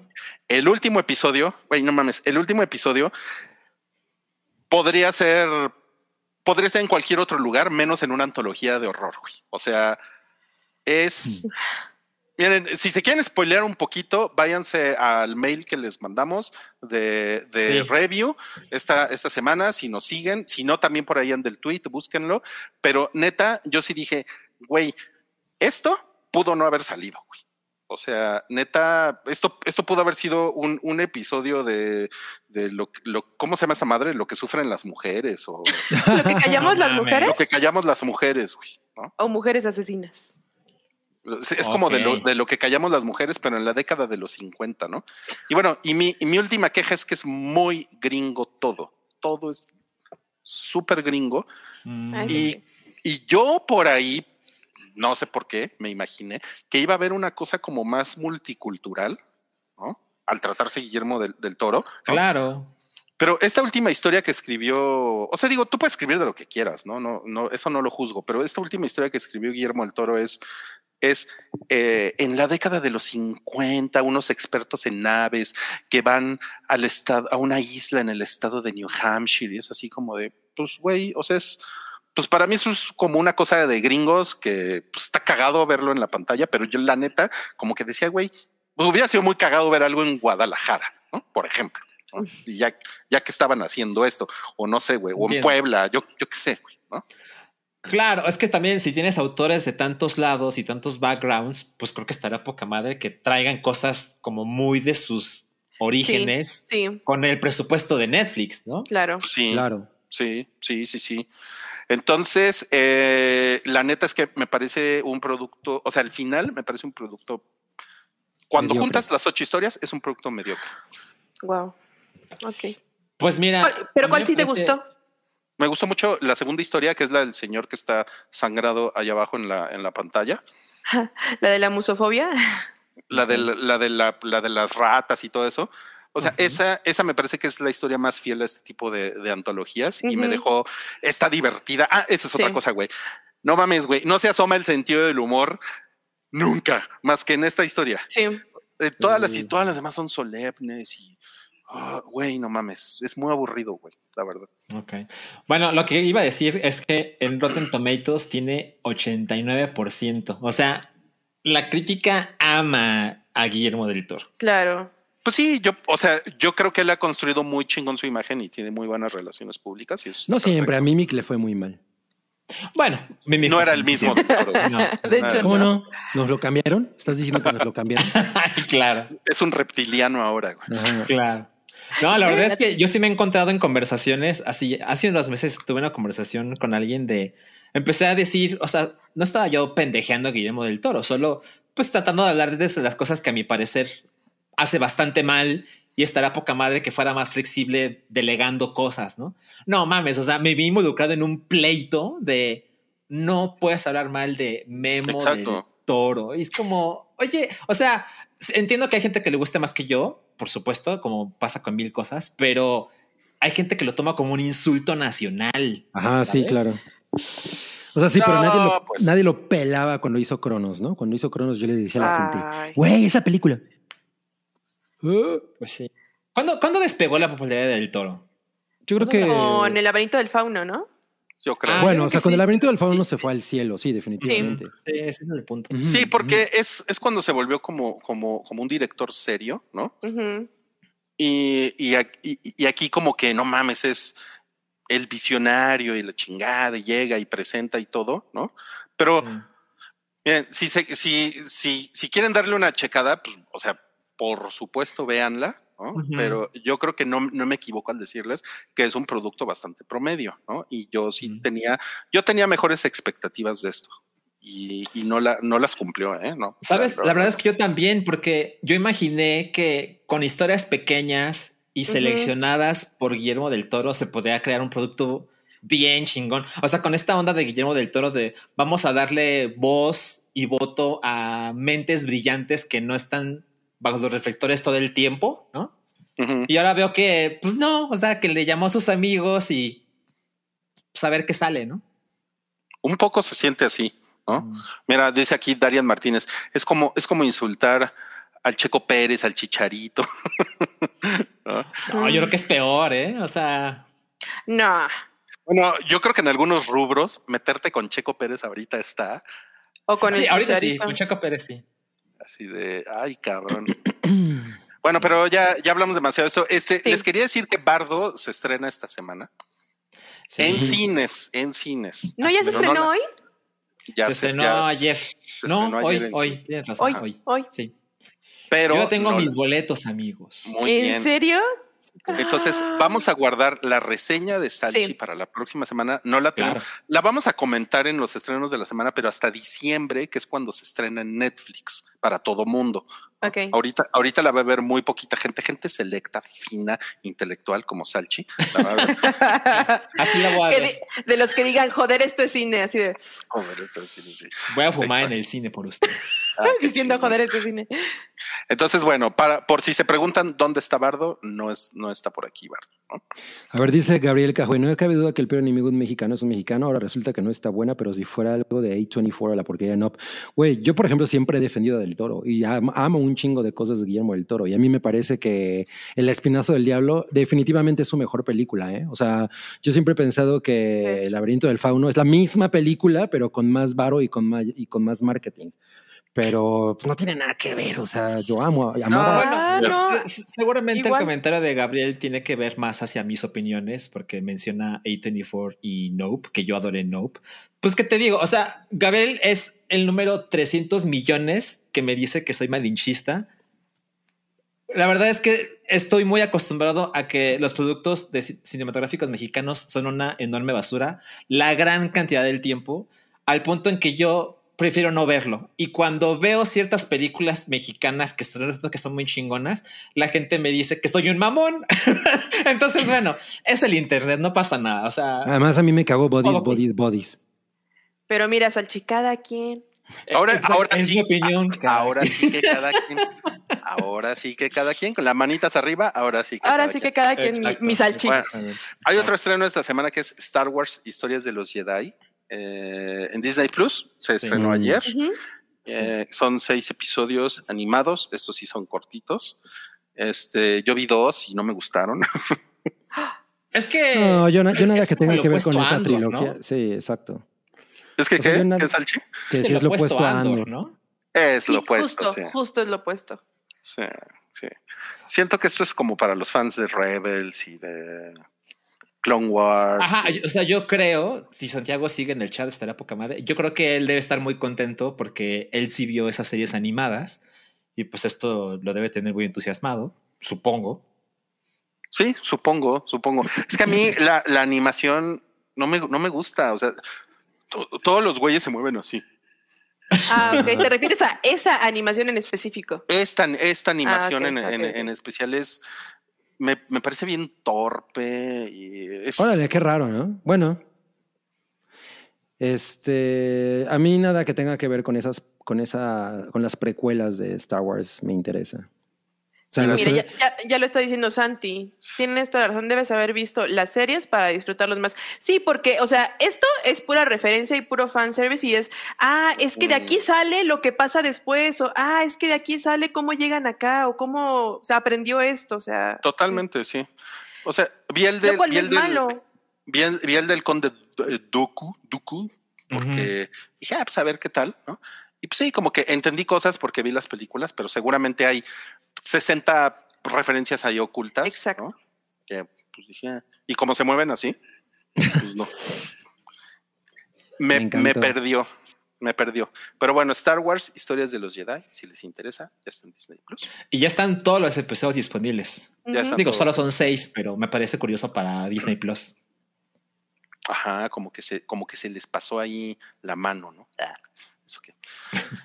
Y también es- esta semana se estrena, se estrena el día de hoy, Sí. Bros. Que en México le pusieron Bros más que amigos. Ah, Sí. no mames, no mames.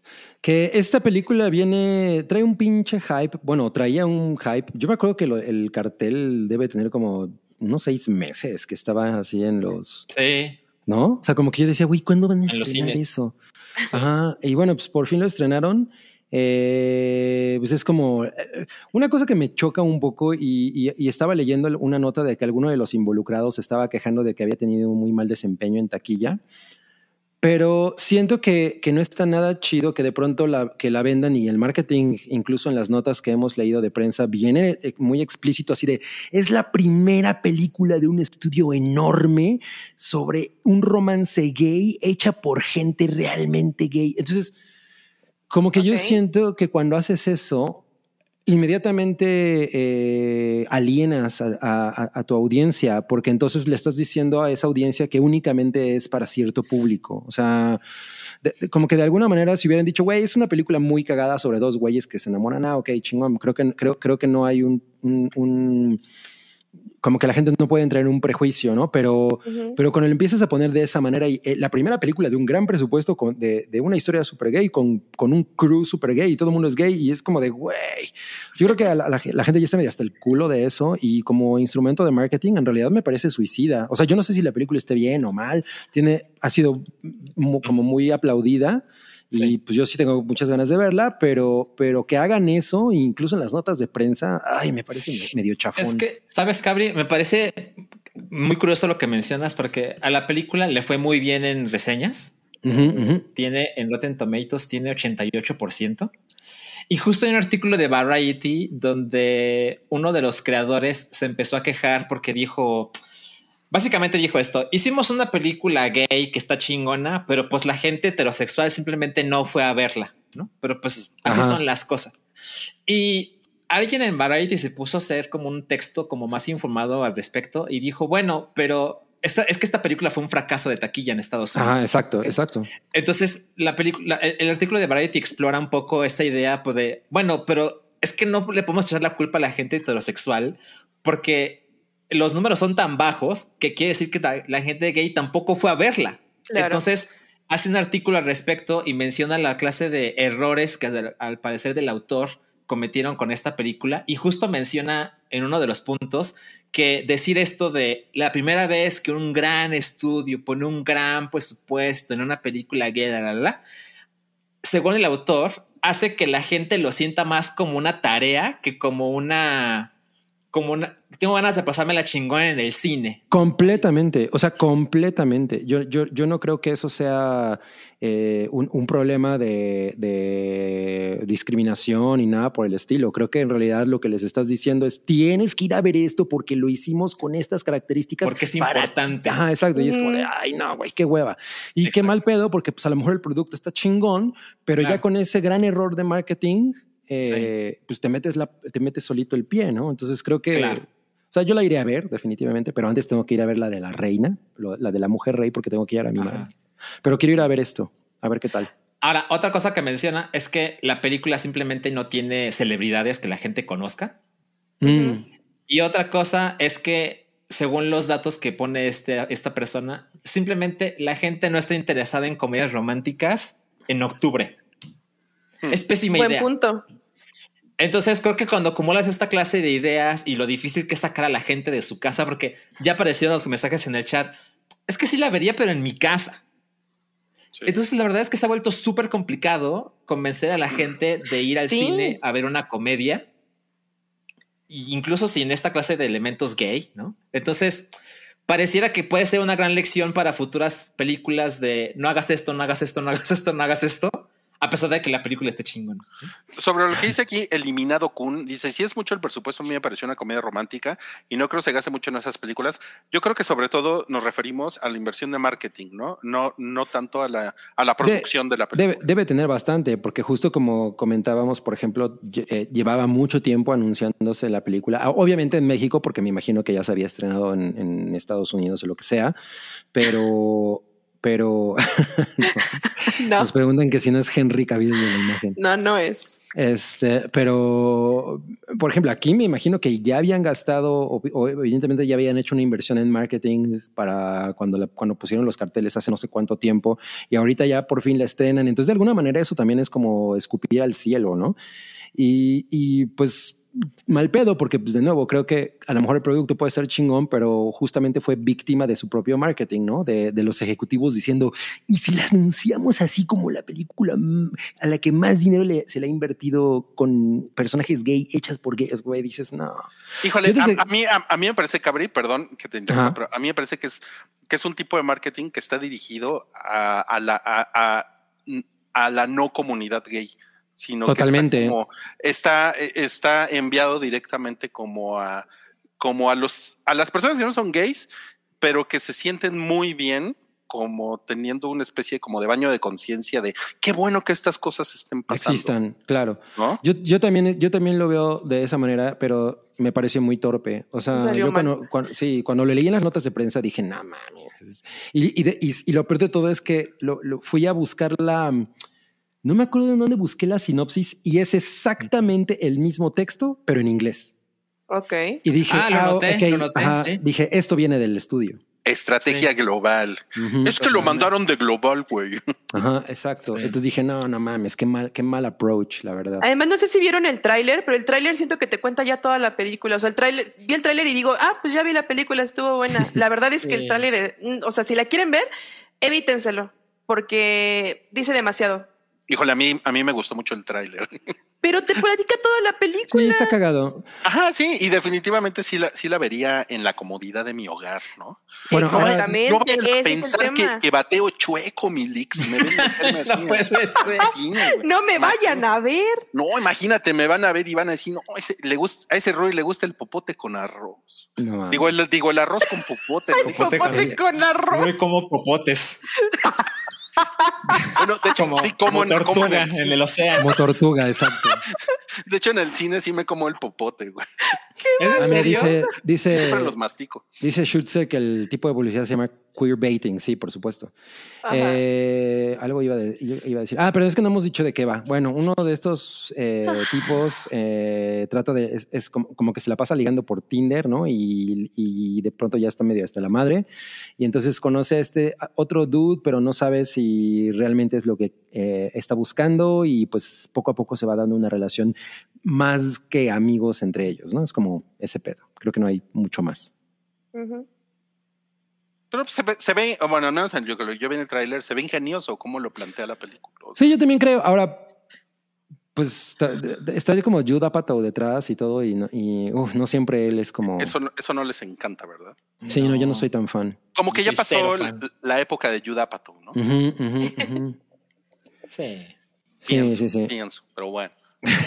Dicen que no, Ar- Ariel Martínez, no falta el que vaya pensando que es la, la película de Mario Bros. No mames, güey. Ah, para Wow. la familia. Muero por, por ver que le- a la persona a la que le ocurre Bueno, eso. Digo, ya que estamos en estas, es muy sabido que Mario y Luigi se empujan los frijoles, ¿correcto? Es muy sabido. Claro ¿Cuál es- que no. Se revisa la plomería. Se revisa Son la- hermanos, ¿no? Exacto.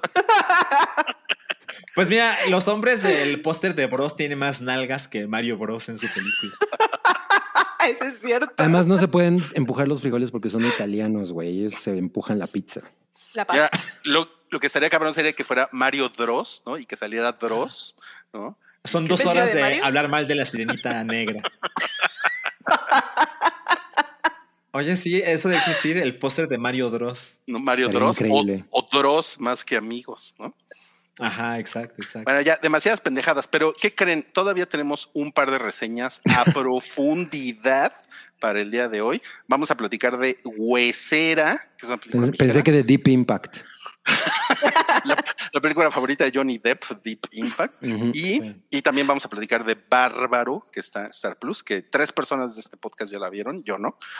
Y deberían ser cuatro. Deberían. Pues, pues sí, pero pues es que sí, A se me hace que sí, se me hace que sí, pero pues es que, pues ¿qué quieren? Pues tengo, pues tengo mis ocupaciones. Pero bueno, vamos Yo a la sé, cortinilla.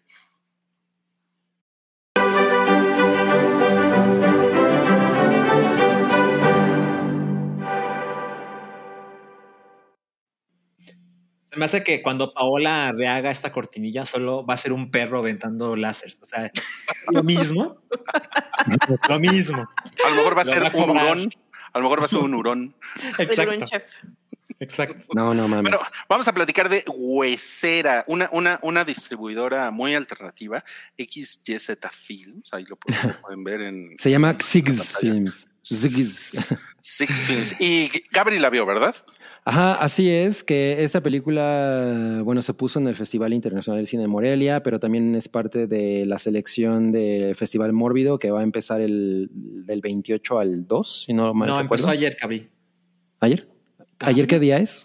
26. Ah, del 26. Ayer qué día es, o sea, ayer qué día es. Mañana Gramática, gramática 101. Sí.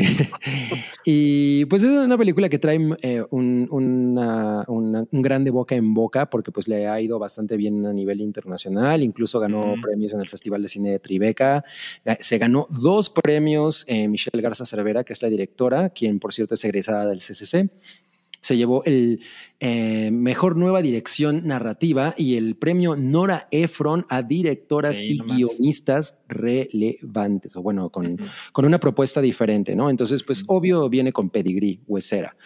Y pues pu- eh, tu- tuve la oportunidad de verla, la película dura una hora y media, y creo que antes que nada tengo que decir que no, no me parece una mala película, pero me parece que es muy inconsistente. Y entonces siento que eso, ah, ah, justo por el tema que trata, que es un tema que en México puede resultar bastante polémico, le, le va a, a generar que a lo mejor no tenga una, yo me imagino, una gran audiencia, porque siento que es una película muy, muy, eh, de entrada es muy lenta, ¿no? Es de esas películas en las que la gente te va a decir, no, pero si nunca pasa nada, ¿no? Y este, y pues además tiene, tiene una hechura mucho más que se, que se apega al cine, digamos, tipo, tipo 824, ¿no? Si lo quieren poner de alguna manera, que al conjuro, ¿no? O sea, definitivamente está, está, Sí. está, está más por ahí.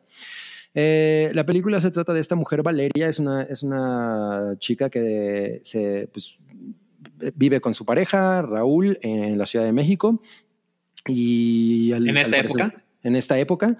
Al parecer ella lleva mucho tiempo queriendo ser mamá eh, y de pronto, bueno, pues, pues le pega, ¿no? O sea, finalmente lo logra. En la, en la película al principio vemos escenas que nos dejan muy en claro que ella, e, e, ella, tiene como esta gran ilusión, ¿no? Pero conforme va avanzando la película, pues vemos que hay muchas como ramificaciones en las que ella medianamente va perdiendo como esa, eh, pues como esa ilusión y como toda esa emoción de, lo que significa ser madre por diversas razones. Una de ellas es, son cosas que le ocurrieron en el, en el pasado. Hay unas historias que ella tiene en su pasado que, que afectan ¿no? su relación con la gente actualmente y su relación con los niños en especial. Y también porque pues es tiene muchas otras vertientes. Una de ellas que, que, Mm, digamos que no sabemos si es necesariamente bisexual, pero llegó a, tener en algún momento como, como una relación eh, eh, sentimental fuerte con una chica y en su familia la consideran una, una morrilla medio pendeja, ¿no? De alguna manera, una, una, una, persona en la que no puedes necesariamente confiar, tiene, tienen, le, le tienen ahí como, como pues le, digamos que le tiran mala onda. Entonces, vemos todo, todo, todo, todo definitivamente desde la perspectiva de ella y durante su embarazo ella va, nota, ella va notando pues que hay algún tipo, algunas manifestaciones eh, sobrenaturales, ¿no? Que, okay. que, que, la sacan completamente de su, de, de su estabilidad emocional, ¿no? Y, y, y, tenemos este juego de, de que pues la gente le dice, güey, estás loca, ¿no? O sea, eh, como, como, un poco como eso. Eh, y bueno, las cosas van avanzando de tal manera que, que pues ya, no les voy a contar más. Claro se resuelve de, de, de, la manera en la que uno podría de alguna manera imaginarse. Pero lo chingón es todo, todos estos eh, ideas que maneja, como por ejemplo la idea de, güey, la verdad es que no quiero ser mamá, ¿no? O sea, a lo mejor estoy obligada a ser mamá con, porque, porque socialmente eso es lo que, lo que se espera de mí. Y a lo mejor tampoco quiero quedarme con una, con una pareja, a lo mejor tuve que, a lo mejor elegí una pareja heterosexual porque en realidad estaba yo negada a mi, a mi pasado eh, gay o bisexual o yo qué sé. Uh -huh. Y tampoco tengo por qué vivir las, las, las, expectativas de mi familia, ¿no? O sea, lo que ellos esperan de mí no es completamente eh, lo que yo deseo, ¿no? Y yo también tengo que, que, que, que, buscar mi propio rumbo. Entonces, de alguna manera, todas estas manifestaciones, pues también son un reflejo de esas situaciones. Y, y creo que, que, pues, es un tema súper chingón. De alguna manera, yo, yo des, me, me recordaba mucho a esta película La hija perdida, la de Maggie Gyllenhaal, mm. porque el personaje mm. de esta chica, Valeria, claro. eh, pues, pues tiene como estos momentos, ¿no? En los que dice, güey, ser mamá, pues no es mi non plus ultra, ¿no? O sea, entonces, eh, todas esas cosas me parecen muy maravillosas. Creo que los efectos están chingones, la ambientación es una maravilla, la fotografía es una maravilla, el diseño de producción es una maravilla. O sea, ahí sí, no mames, ¿no? Qué, bonita película. Eh, pero, pero sí creo que, que, que de alguna manera todo lo que tiene que explorar lo hace a veces como, como de un, como con muy poca conexión, ¿no? Y a veces se siente como pequeñas viñetas de cosas que ocurren y que dices, ah, está chingón, y, y tiene definitivamente un hilo conductor que no necesariamente se traduce en, en cómo tú lo entiendes, ¿no? O sea, como que hay cosas que dices, bueno, estábamos explorando esto, pero ahora ya estamos explorando esto, ¿no? Y, y o sea, como ese tipo de, de, situaciones, ¿no? De brincos que son medio raros. Pues eh, suena como la primera película de alguien. Lo, y lo es, ¿no? O sea, esta es de, definitivamente Ajá. la primera película de, de, de esta mujer. Uh -huh tiene mucho oficio ella porque sí creo que hay escenas que están filmadas de una manera bien chingona, pero me duele mucho admitir esto, pero creo que la chica que es la protagonista, Valeria Solián se llama, no tiene, no tiene lo que se necesita para cargar esta película. desgraciadamente. O sea, yo creo que gran parte de lo que, de, de lo que de la manera en la que yo no pude conectar con ella fue justamente su interpretación, porque tiene personas alrededor que yo creo que lo hacen muy bien y ella es de estos de estas personas que todo el tiempo están igual, igual, igual, igual, igual, igual, igual. Entonces siento que no construye un personaje, sino más bien es la ves actuando. ¿Me explico? Uh -huh, uh -huh. Y eso, eso te saca de una película con esas características, porque antes que, por lo menos en, en, para mí, antes que una película de horror, creo que es un drama, ¿no? Un drama muy, muy poderoso sobre, sobre pues, el ser mujer, obviamente, ¿no? Sobre la maternidad, sobre todas estas cosas. Entonces, eh, pudo, pudo haber sido muy gloriosa y, y, cuando estaba y cuando inició yo dije, güey, no mames, va muy bien esto. Y, y, y, de, y, de, pronto siento, o sea, como que sentí, bueno, pues ya, ¿no? Ya, ya, ya, ¿no? Y, pues como que se pierde un poco. Es un, es un slow burn, definitivamente. Y, mm. si no, si no están como muy con ganas de ver algo así, algo tan lento, que se ve muy padre y que, está, y que tiene una temática pues poderosa, pues eh, definitivamente no va a ser la película para ustedes.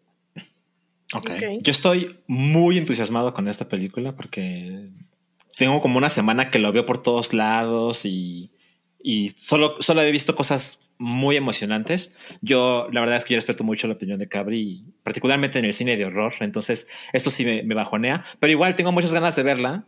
Pero bueno, tomando en cuenta que estamos en, en octubre y el Halloween y el Día de Muertos, yo juraba que la película se iba a estrenar, pues, no mañana, no hoy, pero sí la próxima semana, ¿no? Ah, sí, como que es el momento ideal, ¿no? O sea, Ahora- Eso es un me- pedo, ¿no? Eso es un pedo. Ahora me entero que se estrena comercialmente en en febrero. febrero. Y digo, no mames, pero ¿por qué? O sea, de por sí estas películas tienen mil cosas en contra, ¿no? Porque seguramente en febrero va a estar, pues ya saben, este Black Panther 8, ¿no? Y dices como, güey, pero pues es como el momento ideal para que esté esta cosa en cines. Pues alguien decidió que no. Pues es que el, el- el circuito de arte funciona así, ¿no? O sea, Dura, pregunta Darían Martínez que cuánto dura, una hora y media. Dura una, una hora treinta y dos. Pues mira, febrero no me parece una, una época en la que haya muchas cosas que se le vayan a poner al tiro, porque no es necesariamente un momento de grandes éxitos. Sin embargo, sí es un momento en el que muchas distribuidoras aprovechan para presentar las cosas que, es- que a lo mejor vienen con premio, ¿no? O sea, y no me refiero a que traen caca, sino que Sabía, sabía. pueden, competir Con- por el Oscar. Con la onda, exacto, exacto. Esto no va, no va a competir por los Oscars seguramente. Bueno, No, pero de hecho, a- no. a- a- además, pero una, una, una, una cosa importante que dice Cabri es que en esa época tienen más oportunidades de exhibición, este tipo de películas. Jus- justo porque, porque hay menos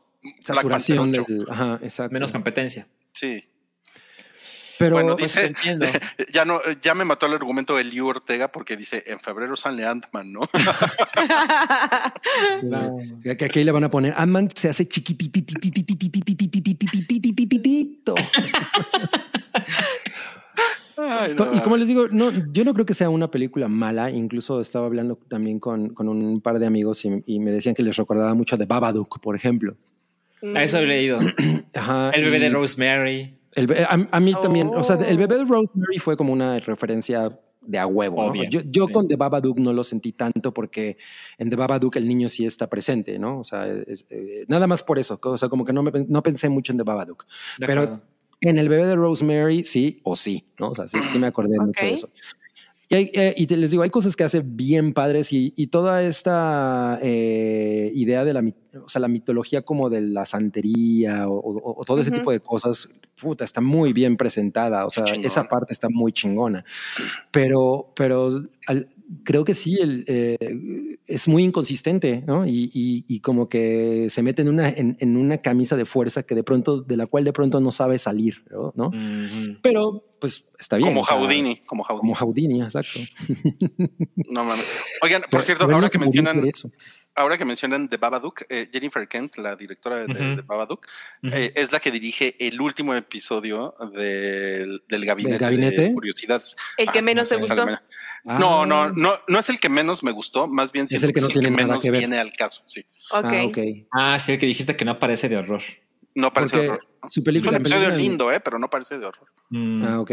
La película anterior de esa mujer es bastante brutal. ¿Cómo se llama? The Nightingale. de- sí, exacto. Es bastante brutal. Pero bueno. Bueno, pues pues yo tendré que esperar mucho para ver Huesera. Sí, porque dices que ya no hay boletos para la función del domingo, ¿ah? Ajá, eh, hay una función para quien esté en Ciudad de México, por, por- por eso está aquí el cartel en pantalla, el cartel de Mórbido. Eh, entonces, en Mórbido incluyeron una función de Huesera para el domingo 30 de octubre en el Cinépolis Diana. Entonces yo estaba así súper entusiasmado, intenté comprar boletos, ya no había un solo boleto para esa No, función. pues reventa. Pídele a. Mándale Exacto. mensaje a algodón de cigarros de, azúcar. miel. Ah, eso. Algodón de Tiene azúcar. mil boletos para No mames. Oye, oye, algodón de azúcar, consígueme boletos. Algodón de azúcar.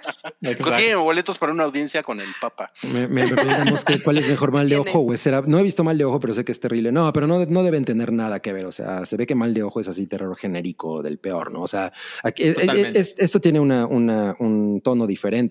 Ahora, nada más como detalle, eh, hay un cameo de Pablo Guisa, que es justamente el director y fundador de, De Mórbido. del Festival Mórbido. Ah, mira, ok. Sí, ¿Y, y- y está bueno el cameo? pues está cagado. Está cagado. Pues es lo que uno espera de un cameo, ¿no? Que esté Es lo que hay. Pensé que ibas a decir es lo que hay. Sí.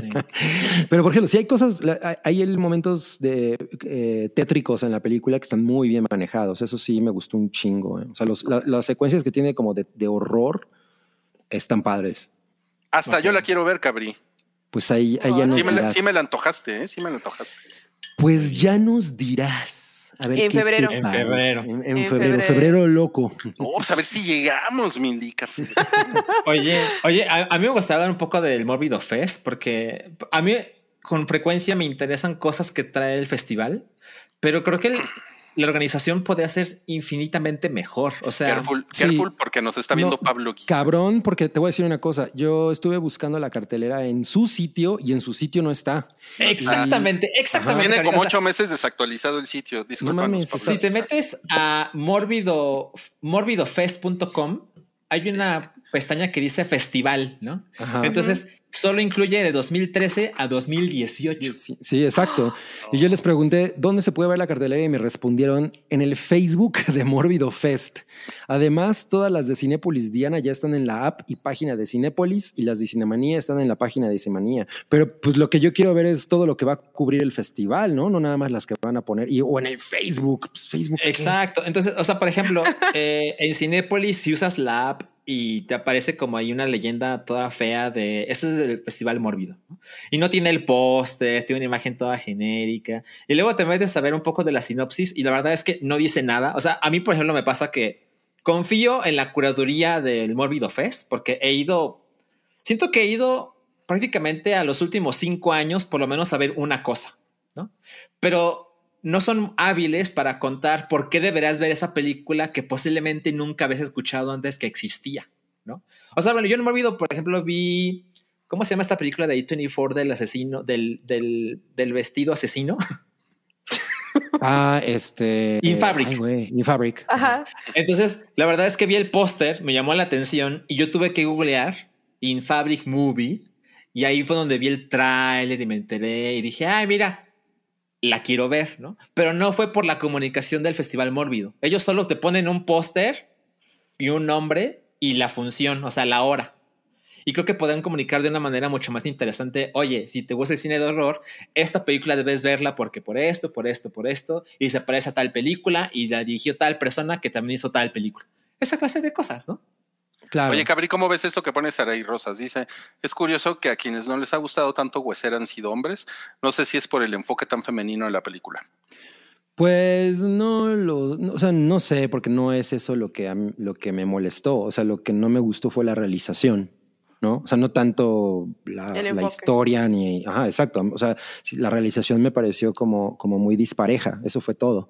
Eh, Pero la idea me parece una pinche maravilla. Y como les digo, o sea, en, en términos de, de producción y todo eso está muy chingona. Y, y, y la actriz principal me parece que el tema es muy, muy cabrón. Es un tema bien chingón y ella no tiene el- la, la- la escala ¿no? para, para llenar los zapatos de ese personaje. Y, y, por ejemplo, hay una cosa que hace, eh, se truena los dedos, ¿no? Yo, porque yo le decía al- a Ujú. justo un cuate, le decía, es que, es que siento que ella no hizo nada con ese personaje, no tiene tics y no, sé, y, y no tiene manerismos ni nada que sea como que, ella- que la construyan. Y me decía, no, pero se truenan los huesos porque pues, todo el tiempo se la pasa así. Le digo, sí, pero eso viene en el guion, ¿no? O sea, eso es parte, la- es, el, es intrínseco de la película. Claro. Pero, pero ella, o sea, algo que yo siento que como actriz ella le aporta al personaje, mm, mm, y eso es algo con lo que yo definitivamente no conecté nadita. Ya. Oye, ¿y tú crees que la secuela se llame Huesera en Huesteros? No sé cómo se podría ligar ese- eso.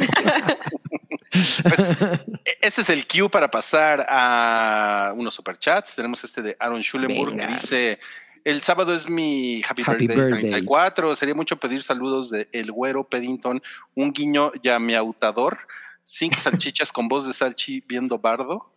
Pues data los ¿Cómo TQM. No mames, está Ay, difícil. Tremenda petición. A Ok, ver, ¿cómo empezó? Saludos Sí, ¿eh? del Güero y de Peddington. Averiguo. Espera, va- van por Paddington. Hola, güerito. Adiós. Adiós. Llegó el Paddington. ¿Qué pedo, mi Aaron Schulenburg? Muy Schulenburgo, ¿qué pedo, mi Aaron? Este, pues mira, este, feliz 64. Ya chécate la próstata. Buen Todavía le quedan unos años, ¿no? sí, creo que sí. A ver, ahora queremos un guiño yamiau- yamiautador. A ver, un guiño yamiautador. Uy. Eh, muy estuvo ahí. bien. ¿Por qué ahora te costó tanto trabajo? No Se sé. puso penosa, se puso penosa. Y ahora Como cinco Katy Perry, ¿no? Un guiño Katy Perry. Ah, exacto, un guiño. Ahora, ahora, ahora vamos a, ahora vamos a eso. Y cinco salchichas con voz de Salchi viendo bardo. Ok, solamente lo voy a hacer mal, pero pues. Cinco salchichas. Sí, no mames. O sea, pudiste no haber hecho nada. Pero Exacto, estuvo- Bueno, estuvo acu- chido. acu- acuérdate de eso cuando estés viendo Oye, sí, Salchi toda la película. Cinco salchichas. Y alguien. Fui a ver Bardo y el güey de al lado no se callaba. Estaba diciéndole cosas a la pantalla. Dice Daniel Lara. Gracias por los códigos de seis chelas. Ya hice mi pedido de chevechita. ¡Qué bueno! Me nos da mucho gusto. Mañana es mi cumpleaños. Por favor, que el güero Palma me, me mande felicitaciones. Ah, güerito. Muy bien. A ver, bonito. Hola, Daniel. Eh, mi zanahoria y yo te mandamos felicitaciones. ¿Quieres ir a ver la de pros conmigo? Ay, su ojo. ok. bueno, pues está bien, bien. es lo que él quiere. Es lo que ¿Ya no está enojado conmigo? No. Gracias. San- Santiago Herrera dice: Senda abrazos, ayer fue mi cumpleaños. Hay promo cumpleañera en Demonios. Arriba mis diablos rojos del Toluca. Por supuesto que hay promo cumpleañera en Demonios. Faltaba más. En la compra de un paquete súper picante de Demonios que, que, que incluye 3000 alitas a la diabla, una ensalada rusa a la diabla y un juguito de naranja a la diabla, te regalamos una galleta de animalito. Disfruta tu cumpleaños en Demonios. O sea, trae 3000 alitas y un juguito de naranja. y una Por ensalada. supuesto, por supuesto, porque, porque es muy caro el comprar jugo natural de naranja, es muy en el caro. infierno. No me sale, Oye. no me sale. Oye, oye, demonio, ¿le vas a los diablos rojos del Toluca? Sí, ¿no? No, yo eh, no. Ya les dije que se vayan al diablo por usar mi nombre sin permiso. Hay un pleito legal. Por el nombre. Ay, ay, no mames. Bueno, como, como, como les decíamos, ay cabrón, salchista grandota en la pantalla, espérame. Como, como les decíamos, tenemos otra reseña por aquí a profundidad y esta es de Bárbaro, que es una Uf. película de 20th Century Studios que pueden ver, me parece, desde la semana pasada. No, no, no, desde, Desde esta ayer. semana. No, desde anteayer. esta semana. Sí, tienes razón. En Star Plus y pues Salchi es el que lleva aquí la voz cantante porque él desde la semana pasada quería reseñarla, pero Sí. también Yamiao y Cabri tienen cosas que decir, pero pues tú arráncate, Salchi. A ver, ok, esto es importante. Esa es la clase de película que entre menos sepas, Sí. mejor. ¿De acuerdo? Entonces, si alguien no quiere saber nada, nada, nada, nada, nada, adelántele. No pasa O nada. O sea, Yo o lo sea recomiendo. pongo, o sea, pongo lo de los spoilers. No, porque no va a haber spoilers. No va a haber Oh, No, spoilers. sí. es que es bien difícil hablar de esa película sin spoilers, ¿no? ¿Se puede? Exacto. Pero, Pero te escuchamos. o sea, yo no, yo no voy a decir spoilers, pero quiero ser muy enfático con eso. O sea, yo la vi en el cine. Pues ya has dicho Entonces- spoilers dos veces. Ah, bueno. No, qué pendejo, No, güey. no pues. Oigan, más Este, respeto. O sea, lo que sucede con esta película es que entre menos sepas, mejor. Eh, Ujú. yo la vi en el cine y me la pasé. Me la pasé tremendamente bien el 85% de la, de Ah, la pensé película. que ibas a aprovechar para decir que te la habías pasado bárbaro. Me la pasé bárbara, me la pasé bárbara, sí, seguro. Pero bueno, entonces eh, ahora pues se presentaron una nueva oportunidad porque incluso la película sigue en algunos cines en la Ciudad de México, pero Ujú. ya bueno, está en Star Plus, entonces pues es Ujú. como mucho más accesible. Y así es como la vieron eh, ya, ya Miau y Cabri. Entonces Ujú. Está muy chingón porque nos podemos unir a la conversación. Ahora, si alguien se quiere quedar un poquito más, pero sin decir spoilers, lo que yo puedo decir es esto, y quizá puede ser como, como demasiado atrevido, pero yo tengo una lista en Letterboxd que se llama películas esenciales de horror, ¿no? porque no me atrevo a poner. Ahorita sale un spoiler. Es que la gente de verdad es muy sensible en este Ah, show. Tienes qué fama te cargas, cabrón. Sí, no mames. Este. Ya me, ya, ya me perdí un poco. Ah, sí. Lo que sucede es que eh, la puse esta, esta película en mi lista de Letterboxd de películas esenciales de horror que todo mundo debería ver.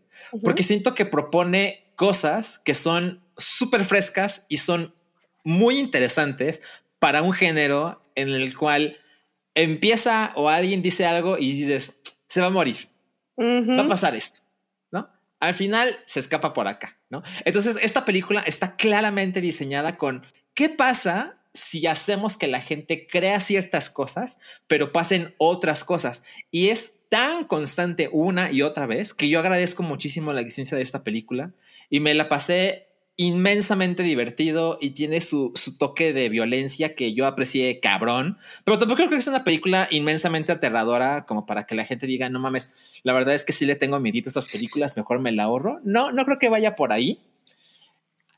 A mí, a mí no me hizo tan feliz el final, pero creo que soy una anomalía porque he visto a la gente muy, muy contenta con esta película. Y pues creo que aquí me detengo porque, porque luego pasan cosas terribles, pero a ver qué dicen los demás, porque no sé si tenemos como la misma sensación de que esta película intenta ser muy diferente a las demás. Sí, justamente a mí me pasó eso. O sea, mm, yo por eso no quise ver ni siquiera el tráiler porque no me gusta ver trailers Mm. de películas que sí quiero ver. Este, y comencé a ver esta película y justamente lo que dice Sachi, yo dije, ah, es esto. Va a pasar esto. Ah, qué menso, va a pasar esto, ¿no? Y cuando ves que no pasa eso, dices, wow. O sea, a ver cómo. Y luego la película sigue y dices, ah, ok, es que entonces es esto. Y la película te da otra vuelta y dices, ay, car entonces, todo el tiempo eh, estás sorprendido, todo el tiempo siento que hay como giros de tuercas, o sea, son muy constantes. Eh, hay, no sé, como que mm, a mí me gustó mucho y a mí sí me gustó el final, porque de nuevo no me esperaba ese final. Y no sé, creo que tiene, como que tiene todos los elementos de las películas de terror que nos gustan. Entonces, es, es que hay, a mí se Ok. me hace bien difícil hablar de esta película sin decir algo que les pueda arruinar la experiencia. Entonces, yo creo que lo voy a dejar igual ahí. Me gustó mucho. Está muy, muy divertida. Definitivamente no es una película de terror. Eh, hay mucha tensión y está muy, muy disfrutable. Yo veo a Cabri muy serio. Sí, Estoy como que con cara de... súper serio. Este, pues mira, O sea, todo no, lo que- o sea, no te gustó la película. Todo lo que dijeron Salchi y Yamiao me parece absolutamente on point, o sea, me parece bastante atinado. Yo no sabía qué chingados eh, esperar. eh, y, y- y- y igual que Salchi, siento que me gustó un chingo, un 75% de la película.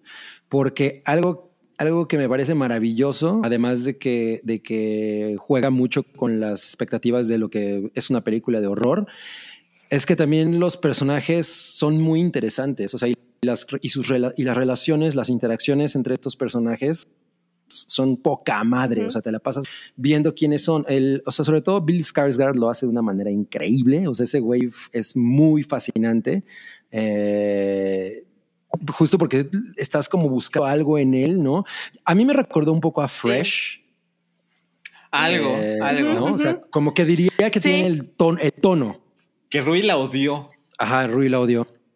Eh, o sea, yo diría que tiene el tono, ¿no? Y, y, y eso es algo que la, que la hace muy interesante porque las, las, los diálogos y, las, y los, las cosas que no se dicen los personajes y las cosas que les pasaron, o sea, todo lo que hay en su pasado o, o los miedos que tienen, las paranoias que tienen, es maravilloso. Y yo creo que los elementos de horror en la película son lo menos interesante. O sea, creo, creo que eso no está a nivel de la, de la presentación de la película, ¿no? Entonces, ya, ya que acabó, yo dije, ah, estuvo muy cagada, pero la, prim- la- por lo menos la- los, los primeros dos tercios yo estaba realmente fascinado, ¿no? Fascinado, así de, güey, esto está bien chingón, no mames, me la estoy pasando muy cabrón. Y el horror, o sea, o, o ese pedo, no, no, no es tal nivel, ¿no? O sea, el payoff no es tan, tan sorprendente. Lo que no significa que esté pa- para nada mal. Igual que Huesera, yo le puse tres estrellitas en Letterboxd únicamente porque justo esa parte me pareció como. ¡Ay! M- Más bien entiendo que lo que quisieron hacer fue justamente una, una, una cinta que se que jugara con, lo- con los con- convencionalismos del cine de horror, un poco como incluso la misma Scream lo hizo cuando salió, cuando salió originalmente, ¿no? O sea, entonces esta, es bastante divertida, definitivamente se la van a pasar chingón y, y lo único es que no, no la colocaría yo como un horror, sino es una cosa como incluso meta, ¿no? De algún modo. O sea, pero, pero no esperen así justo como dice Salchi, güey, una película de terror que me cague porque no, No. cero, cero. No. O sea, o sea, el productor es Mark Zuckerberg porque es meta. Exacto, exacto, exacto, exacto. Eh, o sea, yo diría que es más, mm, o sea, en, en términos de, de, de lo aterrador que puede ser, pues sí, es mucho más cercana a, a, a- ¿qué será? Pues sí, a Fresh. O sea, Es que totalmente siento que ese es, ese es completamente el tipo de, el tipo de horror que maneja. Órale, qué cabrón. Mira, a, a mí Fresh, o sea, no es que yo la haya odiado, pero la película para mí se acaba, eh, pues cuando se acaba la parte del romance. ¿no? O sea, Ah, o eres sea, un romántico. claro, soy, yo soy un romántico. O sea, la, la siguiente parte de Fresh no me parece, pero Tan para chingón. nada igual de interesante. sí. Ok. Pues es que exactamente El romance en mismo, Fresh sí, está ajá. espectacular. Es que Puede siento que que, te pase mismo lo que puede mismo. pasar aquí. Exactamente, exactamente siento que Gracias el por el mismo- spoiler. ¿eh? Ay, no, si nos super mesuramos. Todo es un Mm. spoiler, todo. Sí, Ok. se pone muy mal. Les voy a dar un spoiler. De, de aquí al año 2099, la temperatura global de la Tierra va a subir 3 No mames. grados. Tres mames. grados. Es un spoiler, sí. ¿Es en serio? la sí, y nos va a llevar la No verga. Bueno, no a mí, porque yo ya no voy a estar aquí. Dijiste 2099. 2099. Pues ya ninguno Es un de chingo. ¿sí? Nadie en el chat llegará Ah. tan lejos. No. O sea, pero, pero tres grados es un chingo. Es un chingo. Pero bueno, si quieren decir algo más de Bárbaro, Eh, Está bárbara. Véanla, véanla. Definitivamente sí, ya, está en la comodidad de sus hogares, entonces Y si la ven en casita, apaguen la luz. O sea, véanla de noche Sí. porque la verdad es que es muy efectivo. eh, está la- disfrutable. y la fotografía es una maravilla. O sea, por ejemplo, los, Sí. los- los- los primeros Sí. encuadres así de... Me, re- me recordó un poco a cómo se ve Hereditary en, en- en la fotografía, Ok. mm, ¿no? Un poquito. Mira, un, un datito ahí nada más para terminar. La película costó 4.5 millones y ha recaudado más de 42. No, o sea, pues, tiene esa vibra. Ajá, tiene esa vibra de. Yo creo que puede provocar olas de modo que otras películas se van a querer parecer a Barbarian. Sí. O sea, dale, pues como que, como que va a ser así de una fórmula, ¿no? Como, como plantear un, un- sí, pues una, una plantilla de miren, ahora tenemos que hacer esto, como Ujú, ujú, ujú. Sí. está poca madre. Ok, ok. Bueno, pues con eso hemos terminado con las cosas que vimos y aunque usted no lo crea, todavía tenemos la sección que, a ver, ¿qué voy a decir? La sección que hace, llorar al a niño los Dios. niños, Ah. al niño Dios. Al niño Dios. la Al niño sección, Dios. la sección que hace llorar a López Obrador. A Baby Yoda. A López Obrador, A López Obrador. ¿Por Dije, qué? no, porque no somos igual. patrocinada por el PRIAN. Mira, me- por lo menos me encanta que nadie aquí le que nadie aquí le dice el cacas. Me caga cuando la gente le dice el cacas. Lo odio. Pues te caga porque es el cacas, ¿no? Wow. Por eso te caga. Ok, No, bueno, ya. Es terrible. Vamos a No Cállate.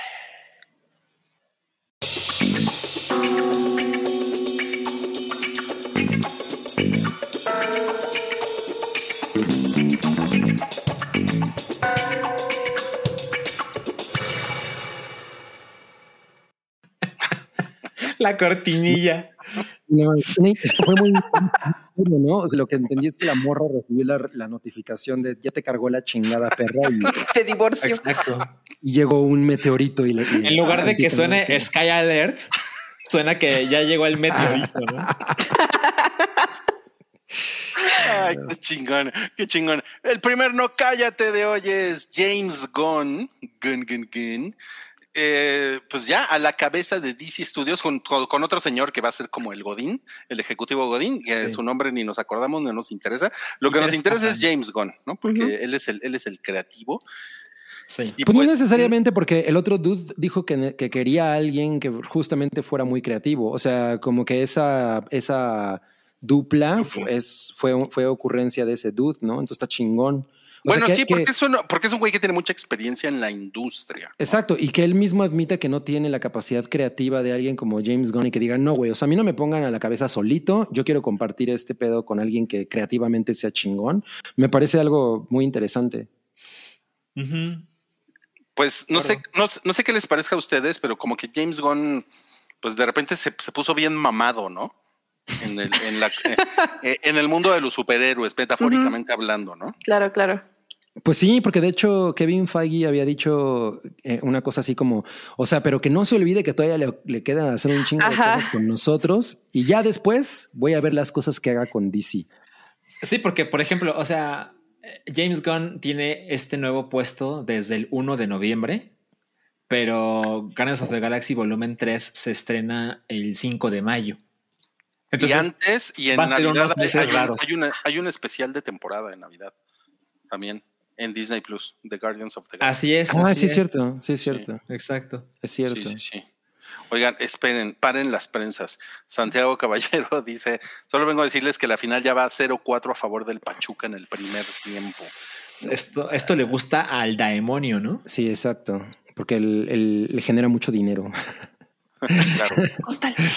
Bueno, de, de hecho, es un, es, está bien que vayan 4-0 porque así se pueden venir a ver el podcast mejor, ¿no? En vez de estar viendo un pinche partido tan culero de final, ¿no? Exacto. Sí. Van a Tan haber trancazos. Oigan, bueno, una cosa que también me sorprendió mucho de esta eh, noticia es, digo, yo no había reparado en esto, y a lo mejor todos ustedes ya lo saben y yo estoy bien pendeje, pero, pero no, no sabía que Aquaman era la película más taquillera de DC ever. ¡Ah!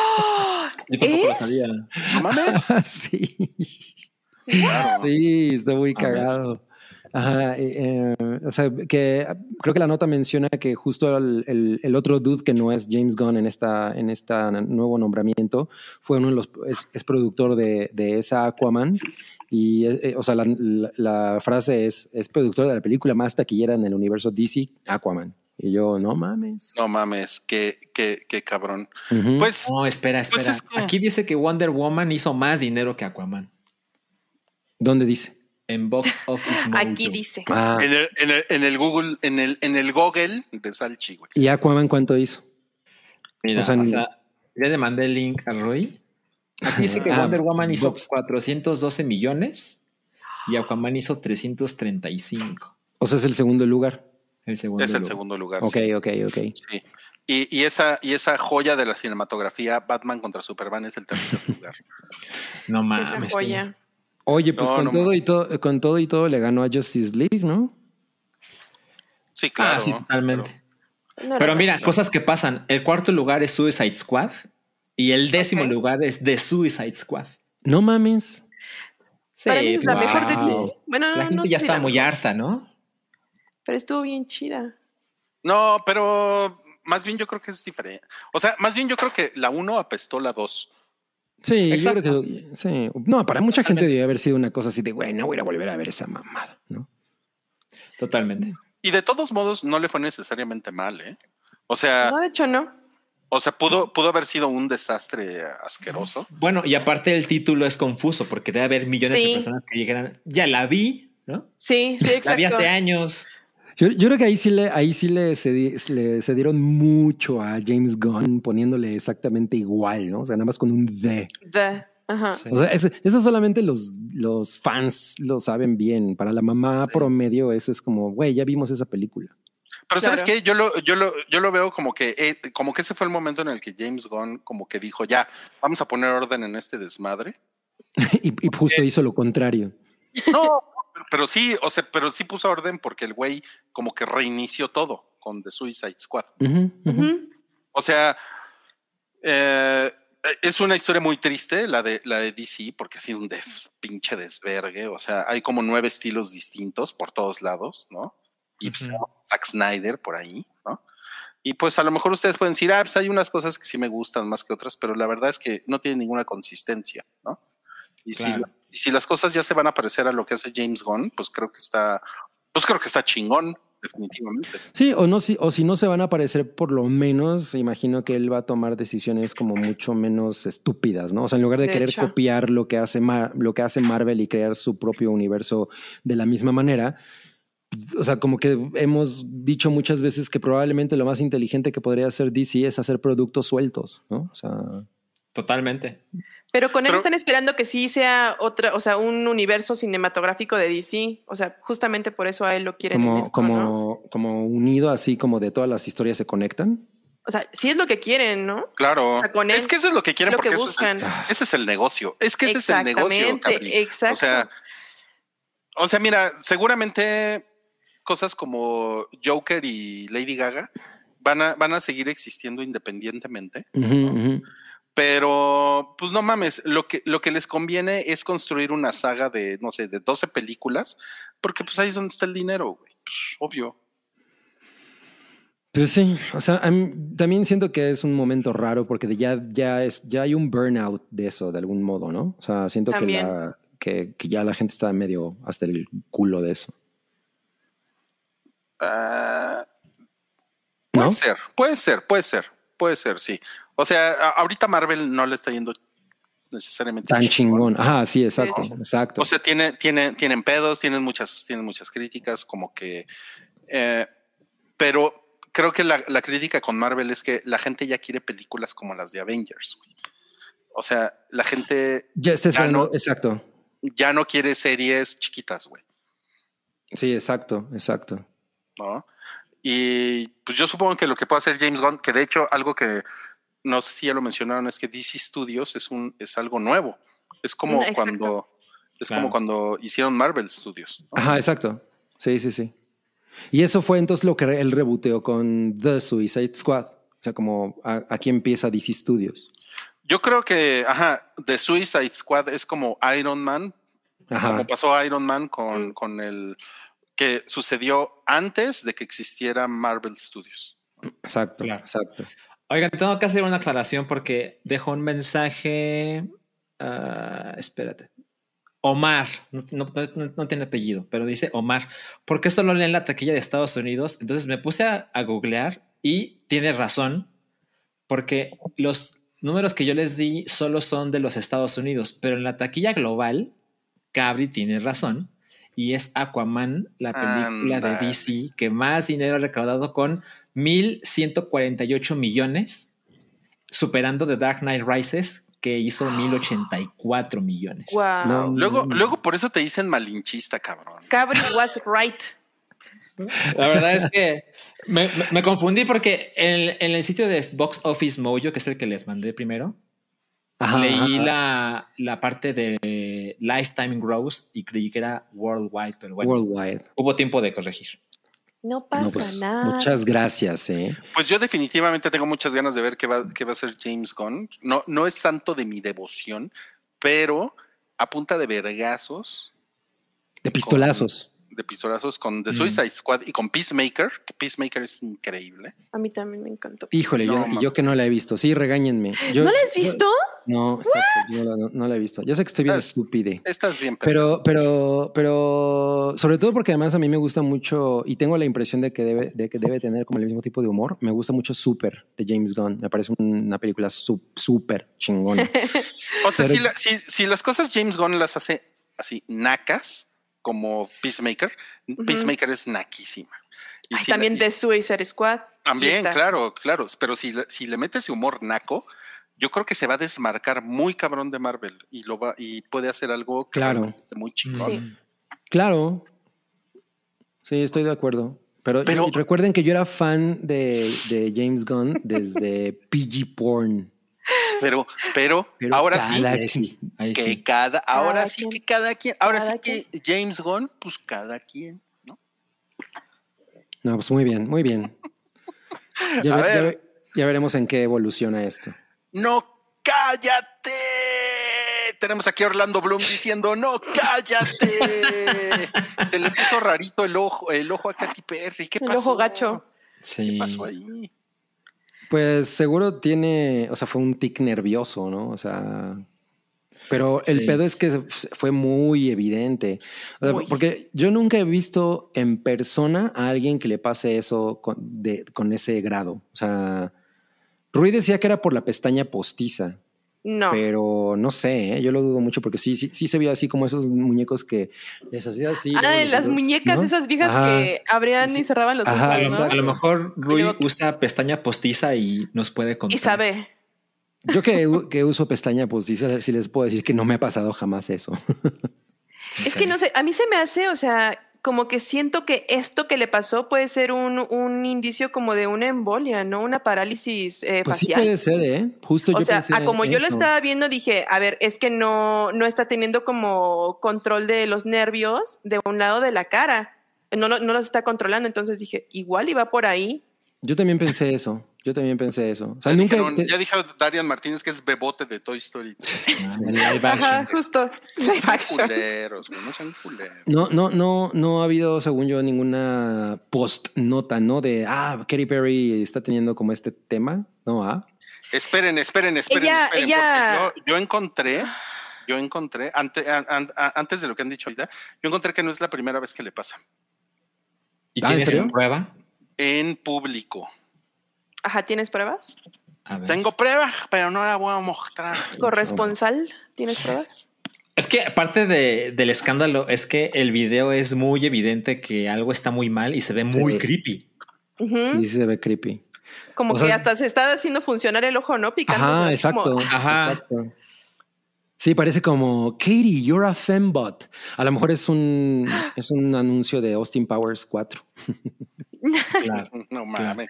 Y hay una, hay una, hay una, hay una teoría por ahí. No sé de ustedes cómo les suena esto. Eh, la teoría dice que es reptiliana. No. Qué mamá. De hecho, Katy Perry subió a su cuenta oficial O sea, de, lo creen, de ¿no? Instagram como, como burlándose. Dice, when you see, mira, ay, no se va a ver. Bueno, sí, a ver. A ver. A ver, espera, espera, espera. Ahí está. Sí, claro. De Burlándose la- de ella misma. Ajá, exactamente. Entonces,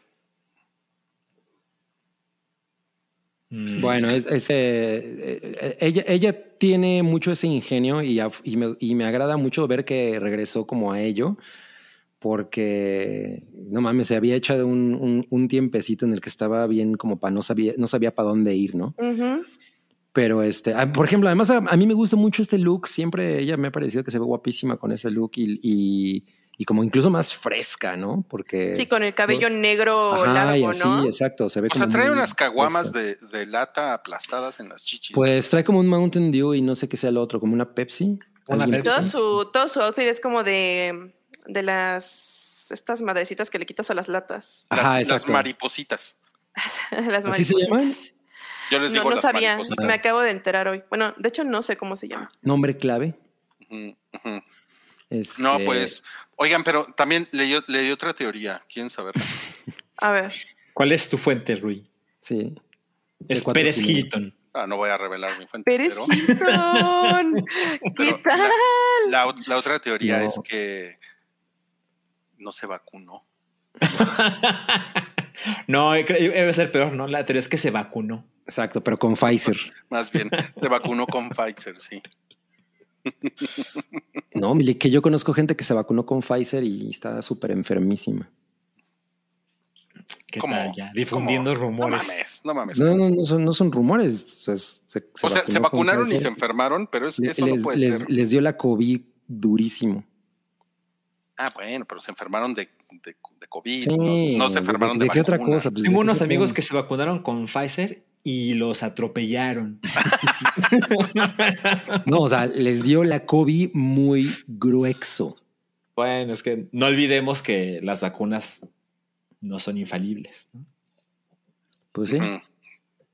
Sí, cabrí. O sea, me da, me da miedo que empieces a, a difundir rumores infundados. ¿Cuál, cuál rumor? Nomás estoy diciendo, se vacunó con Pfizer, se puso no sé cuántas pinches vacunas y se enfermó durísimo eh, toda su familia. Bueno, pues a lo mejor es lo que le pasó a Katy Perry. A Katy Perry, exacto. Pues a mí, a mí ella me parece que sigue siendo una señora muy, muy, muy bonita. Muy bonita, de dijiste. que lo sigue siendo, lo sigue siendo. Sí. Sí, sí lo es. Es, Aún es lo muy tiene. hot. Aunque, aunque un poco desvergonzada, ¿no? Porque, porque sale e- echándole, vi un video que sale como el líquido de las chichis, lo pone en un Mm. vaso y luego se lo toma y Mm. pues qué, qué es eso, o sea, Ya, ya re- ¿qué, ya- ejemplo ya- le da a los jóvenes? ya regresamos al. Ya regresamos al. Oh no, abortos en Game of Thrones. Todo menos eso. Ay, no, no, no. Esa Partos mamada en Game of Thrones. me encanta cómo, cómo cambiaron eso. De hecho, hay una señora en Twitter que le quiero responder, porque cómo ma- manipulan eso a, a ustedes los hombres les da miedo el, el parto, que es algo. No, no, no era ese el tema. Ese no era el tema. El tema era, el tema era que la, que la puta escena no ayuda en nada a la historia, ¿no? Pero ah, no, ya lo convirtieron en una cosa de. eh, Ya, ya suélteme, señor, hombres. ya. Pues sí. Y tú no, y tú no empieces, ¿ah? orejitas. Vamos a pasar al, al super chat que es. Sigenta dice: Si lo de Fernando Solórzano no sucederá, deberían invitar a C4 Jiménez por los LOLs. Seguro habría anécdotas de sobra. Tengan la bondad de ser felices. Me encantaría. No, pues yo creo que va a ser más fácil que venga Fernando Solor- Solórzano a C4 Jiménez. Pues uno, uno nunca sabe, ¿no? Aparte en la Navidad hay milagros. Pero todavía no es. Navidad. Pero está muy cerca. A lo mejor Cerca, C4 Jiménez claro. le Es- gustan es- las es- películas románticas. Ándale. Es Navidad, pero de los raritos, ¿no? Halloween. Ándale. Alan González dice: Superchat para Cabri. ¿Quién va a ganar la final del fútbol mexicano? Ah, cabrón. pues mi, mi Pachuca. Te acabas de enterar, güey. Se, dieron cuenta la convicción con la que lo dije. Por cierto, por ahí creo que había otro chat de, ¿De qué? A ver, que, ¿de me, qué? que me hacían una pregunta. ¿De qué? No, nada. se me- Ok, ok. De, de Blade Runner, creo. Juan, Juan Velasco dice, soy suscriptor en Apple Podcast, gracias por subir ese contenido ahí. Ah, qué chingón. Mucha- muchas gracias por comentarnos Gracias, a ti, eso. Juan. Esperemos que estés disfrutando nuestro contenido en Apple Podcast. Y pues te mandamos un saludo. Y ya estás participando también ¿eh? en la rifa. Y Carlos Miñón dice, un lugar para comer en CDMX con mi chica, amigos. Pues miren, eh, justo esto había visto el, en, la, en la cola este super chat y como que me estaba poniendo a pensar, pero eh, Santiago Herrera muy, muy bien, eh, se puso las pilas y, y- recordó que en algún momento yo había hablado de Carbombino, que está en la Condesa, eh, sobre Tamaulipas, esquina, siempre he dicho, alguno de los niños héroes, no me acuerdo cuál. Yo también me confundo. siempre. Eh, pero ese lugar está bien, bien chido, ¿eh? O sea, está muy bonito el lugar, la cocina es muy buena, o sea, y, y es muy internacional. Pero también hay una nueva pizzería que acaban de abrir en la Narvarte que se llama Olivia, que es de pizza napolitana y también está bastante chido. Entonces, pues, ahí tú decides a dónde llevas a tu chica para No, pasarla no en grande. Hay opciones. Tienes una respuesta para todo, cabrín. Estás Sí, muy ¿eh? cabrón. Estás muy cabrón, sí. Pues bueno, ¿qué creen? Tenemos 17 boletos para la rifa. Wow, Muy bien. Sí. Qué no maravilla.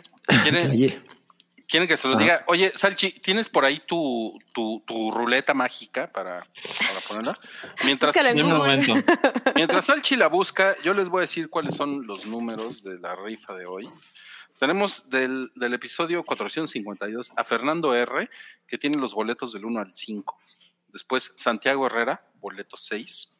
Cintia Becerra, boleto 7. Y hasta ahí llegaron los del 452, para que vean que sí sirven las libretas. ¿eh? Después, Alex, Alex Rob, Robbie, creo que es, este Oye. boleto 8. creo que te brincaste un super chat, están sí, diciendo. ¿eh? Dice, Ah, se brincaron mi bonito super chat, amigos. El, el de Rodrigo Díaz. De Paz. Rodrigo Díaz Paz. Ay, sí es cierto, Rodrigo. Disculpe que me haya levantado, Rodrigo. pero tuve que, tuve que quitar el gusano que había aplastado porque me estaba. Oye, yo juraba que ibas a hacer tus necesidades. Yo así de, Dios mío, no quitó la, no te quitó la cámara y dejó la puerta abierta. ¡Ah! Discúlpeme, No. este, Rodrigo Díaz Paz, llegué tarde pero sin sueño, abrazos a todos. Abrazos. Ah, abrazos. abrazos. Abrazos. No, no digan la mamada de abrazos, no. Abrazos, no dragonazos. No, queremos dragonazos. Oigan, ¿ustedes vieron House of the Dragon comiéndose unos dragoncitos? ¿Cuáles son esos? Qué los rico. Área de oportunidad. No sabes qué, sí sabes qué es. güey. Ah, ya sé cuáles son, sí. Son como Ok, brinquitos. bueno, estaba en Blockmart, un boleto es el número 9. Aaron Schulenburg es el número 10. Daniel Lara es el número 11. Santiago Herrera, otra vez, es el número 12. También tienes el 6 y el 12, Santiago. Alan González es el 13. Sigenta es el 14. Rodrigo Díaz Paz, que acabamos de leer tu superchat, es el 15. Aragano 10 es el 16. Y Carlos Miñón, no confundir con el filete miñón, es el 17. Oye, espera, están poniendo que faltó otro, ¿no? Dice, faltó el mío. Aragán no. 10. Ah, leerlo. Bueno, puede, puede- puede ser que haya faltado leerlo, pero Ups. es que. Pero es que- La produxa anda. Anda medio olvidadiza. Ya se Ey. tiene que tomar su. Ah, bueno, y tenemos también este superchat de Emilio Álvarez. Ah, ya ves. Saludos. ¿Cuál es No, la fab bueno. de Cabri? ¿Blade Runner 2049 o Classic? Ah, Yo pensé que era Battle Royale 2049 y dije, ¿cuál es esa? claro, No claro. no, no, debería existir. Debería Claro. existir. Este, No sé no, cómo te Milik, pues, o sea, la verdad es que la original Blade Runner, pues, no mames, ya es como, esa película le enseñó a otras películas a, a existir, o sea, a mí me gusta la 2049, pero no, no está al nivel. Claro. No, ¿eh? Y si, y, y si dicen que sí, es porque están muy pinches necios, ¿eh? sí, definitivamente. Discúlpenme que se los diga. No sea usted necio. Estoy buscando el de, el de Hohenlohe. Pues fíjense que ya no, ya no lo encuentro. El de Aragano. Discúlpeme, Aragano 10. ¿Nos, ¿Nos lo quieres poner aquí? En lo que hacemos la rifa, de todos modos ya estás aquí. Aragano 10. En lo que ponemos, puedes volvernos a poner lo mismo y ya lo ponemos en pantalla. Ah, no, no, ya lo tengo aquí. Ah, mira. Se Ya lo cancela. tengo aquí. Dice, jajaja, ja, ja, la cortinilla de Deep. Ah, mira. O sea, es, es medio reciente el. Es Ajá. bastante reciente, sí. Ay, muchas gracias, Aragano. Discúlpame, discúlpame por no poner tu. Discúlpame, discúlpame. Discúlpame. yo no soy así. Normalmente yo no soy así, amigo, pero pues es que ya es jueves. Ok. La vida de Raúl dice, jajaja, no mames. Creí que Salchi traía boina. Sí, me estaba riendo de ese chat. Sí, no, me recordó al Como de Flanders. sí, me recordó el anuncio No. de Caprice de, a mí me gusta el de la gorrita. Gorrita es su pelo. Ah. Algo así fue. Bueno, pues ustedes sigan platicando en lo que yo pongo los números, ¿va? Ok, bueno, eh, nos dice J. Huerta, nadie quiere que existan los dragones, ¿qué les pasa? ¿Qué nos acuerdan lo que le pasó a Christian Bale y Matthew McConaughey? Claro, en Reign of Fire. Rain of Fire. sí. Que, híjole, ot- yo creo que esa película pudo haber estado súper chingona y... mm, mm. No mames, sí. O sea, yo la, yo la vi en el cine y Sí, yo la, también. La, la idea general es muy chingona y pues, la película está súper culera. Sí, sí, qué mal pedo. Y tiene dos muy buenos actores. Los dragones están chingones. Pues Pam, quién sabe pam, cómo se verán ahora, ¿eh? Pam, pam, pam, ya tenemos. ¿Sí es así, Salchi? Sí, ¿verdad? lo estoy haciendo bien? Sí. Eh, Sí, sí, sí. Tenemos 17 números, ok. Eh, tenemos otro superchat de Gerardo Letechipía, quien dice, los veo en la repetición. Me encantan esos superchats cuando ponen su monedita como si estuvieran en la farmacia. jugando Exacto. Fighter, ¿no? Sí. Eso está, está muy chido. Bueno, yo jugaba. Golden Axe. Ok. XD saludos, qué chingón. Bueno, 17 números y ahí va. Por favor, pongan atención. Sí, Le vamos a apretar al botón de spin. porque tiene música. Una, Ay, a ver. Dos, tres. ¿Cuál música? Es como de Chernobyl, eso, ¿no? Ándale, sí. Era el número uno. Ya vi, ya vi. No, pues ganó Fernando R. No mames, el número uno. Fernando. Wow. Muchas gracias. Fernando R, si estás por ahí o ves esta repetición, ya sabes, mándanos un correo. El correo es contacto arroba paiki.org. Ujú. Lo vamos a poner ahorita en pantalla para que por favor Muy bien. nos, nos mandes el NIP de tu tarjeta de débito. Es muy importante. Los tres números de atrás. Los tres números, de- todo eso es muy importante No para poderte mandar tu código. Los montadeudas, ¿no? Atacan. No, es que asco. Bueno, ya para despedirnos, ahora sí, ¿qué creen que pasó? ¿Qué? ¿Qué pasó? A ver. Elon Musk está desapareciendo a todo mundo en Twitter. No mames. A ver, no, no, no me sé bien ese chisme. No, bueno, no, no, es- no es cierto, no está desapareciendo a todo el mundo en Twitter. Esto es, esto es un meme, pero es que fue, fue con un lavabo en las manos. Eso, eso es real. Entró a las oficinas y se reunió con los empleados. Y pues están, pues están diciendo mucho en, en Twitter, adentro de Twitter, él ya, él ya es el dueño de Twitter Sí. y, y, es- y están diciendo que pues va a correr a todo el mundo. No mames. Mira, mientras le ponga ya la opción de editar en Twitter, todo cool. No, eso me parece terrible. Ay, O ¿por sea, qué no? Es que luego ¿Por qué te parece sí. terrible?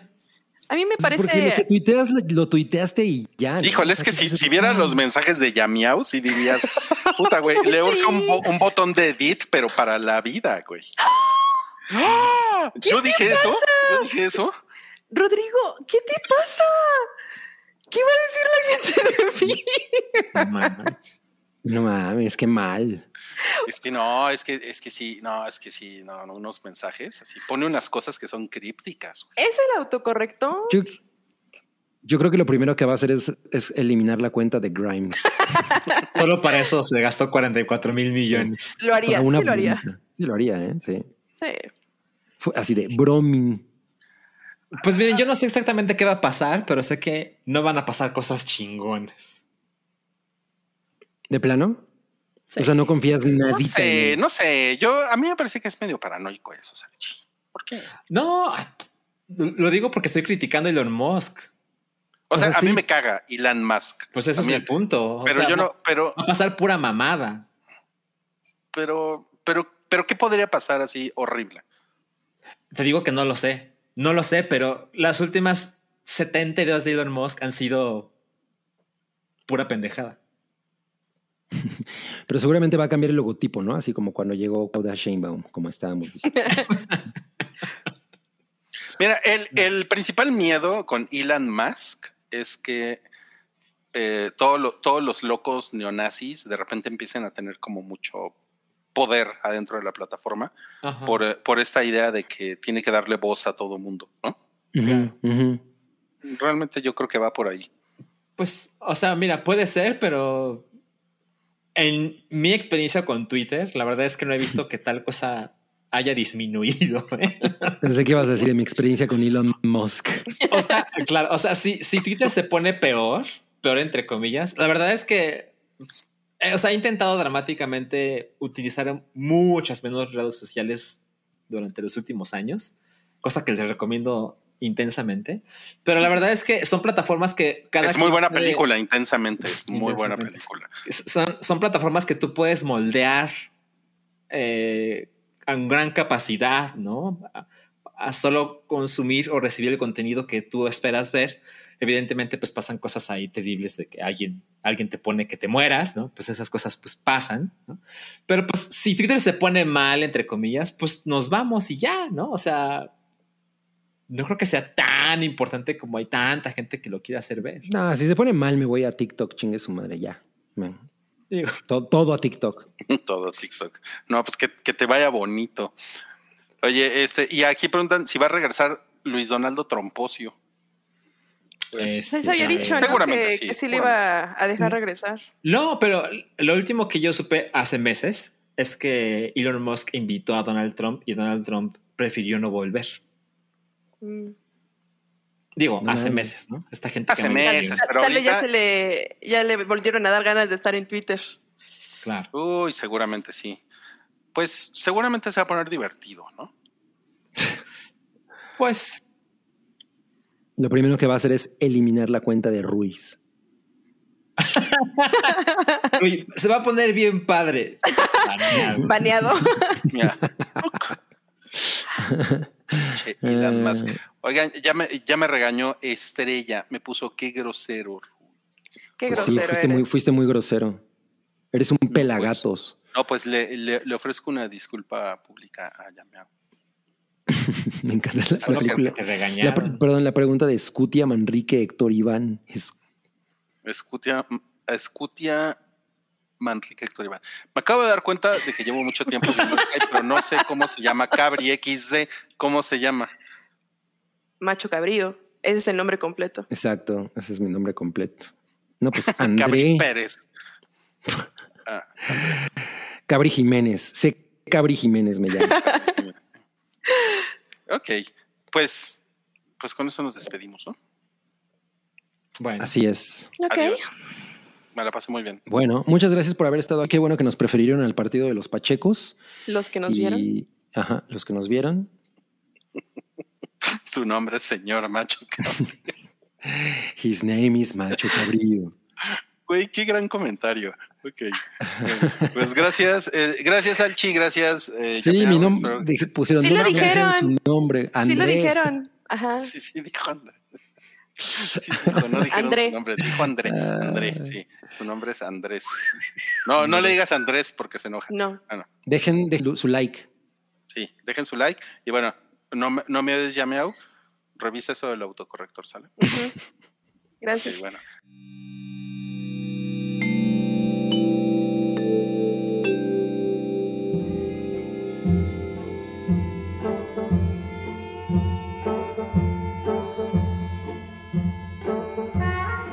Tu apoyo es necesario y muy agradecido. Aceptamos donativos para seguir produciendo nuestro blog y podcast desde patreon.com diagonal el hype.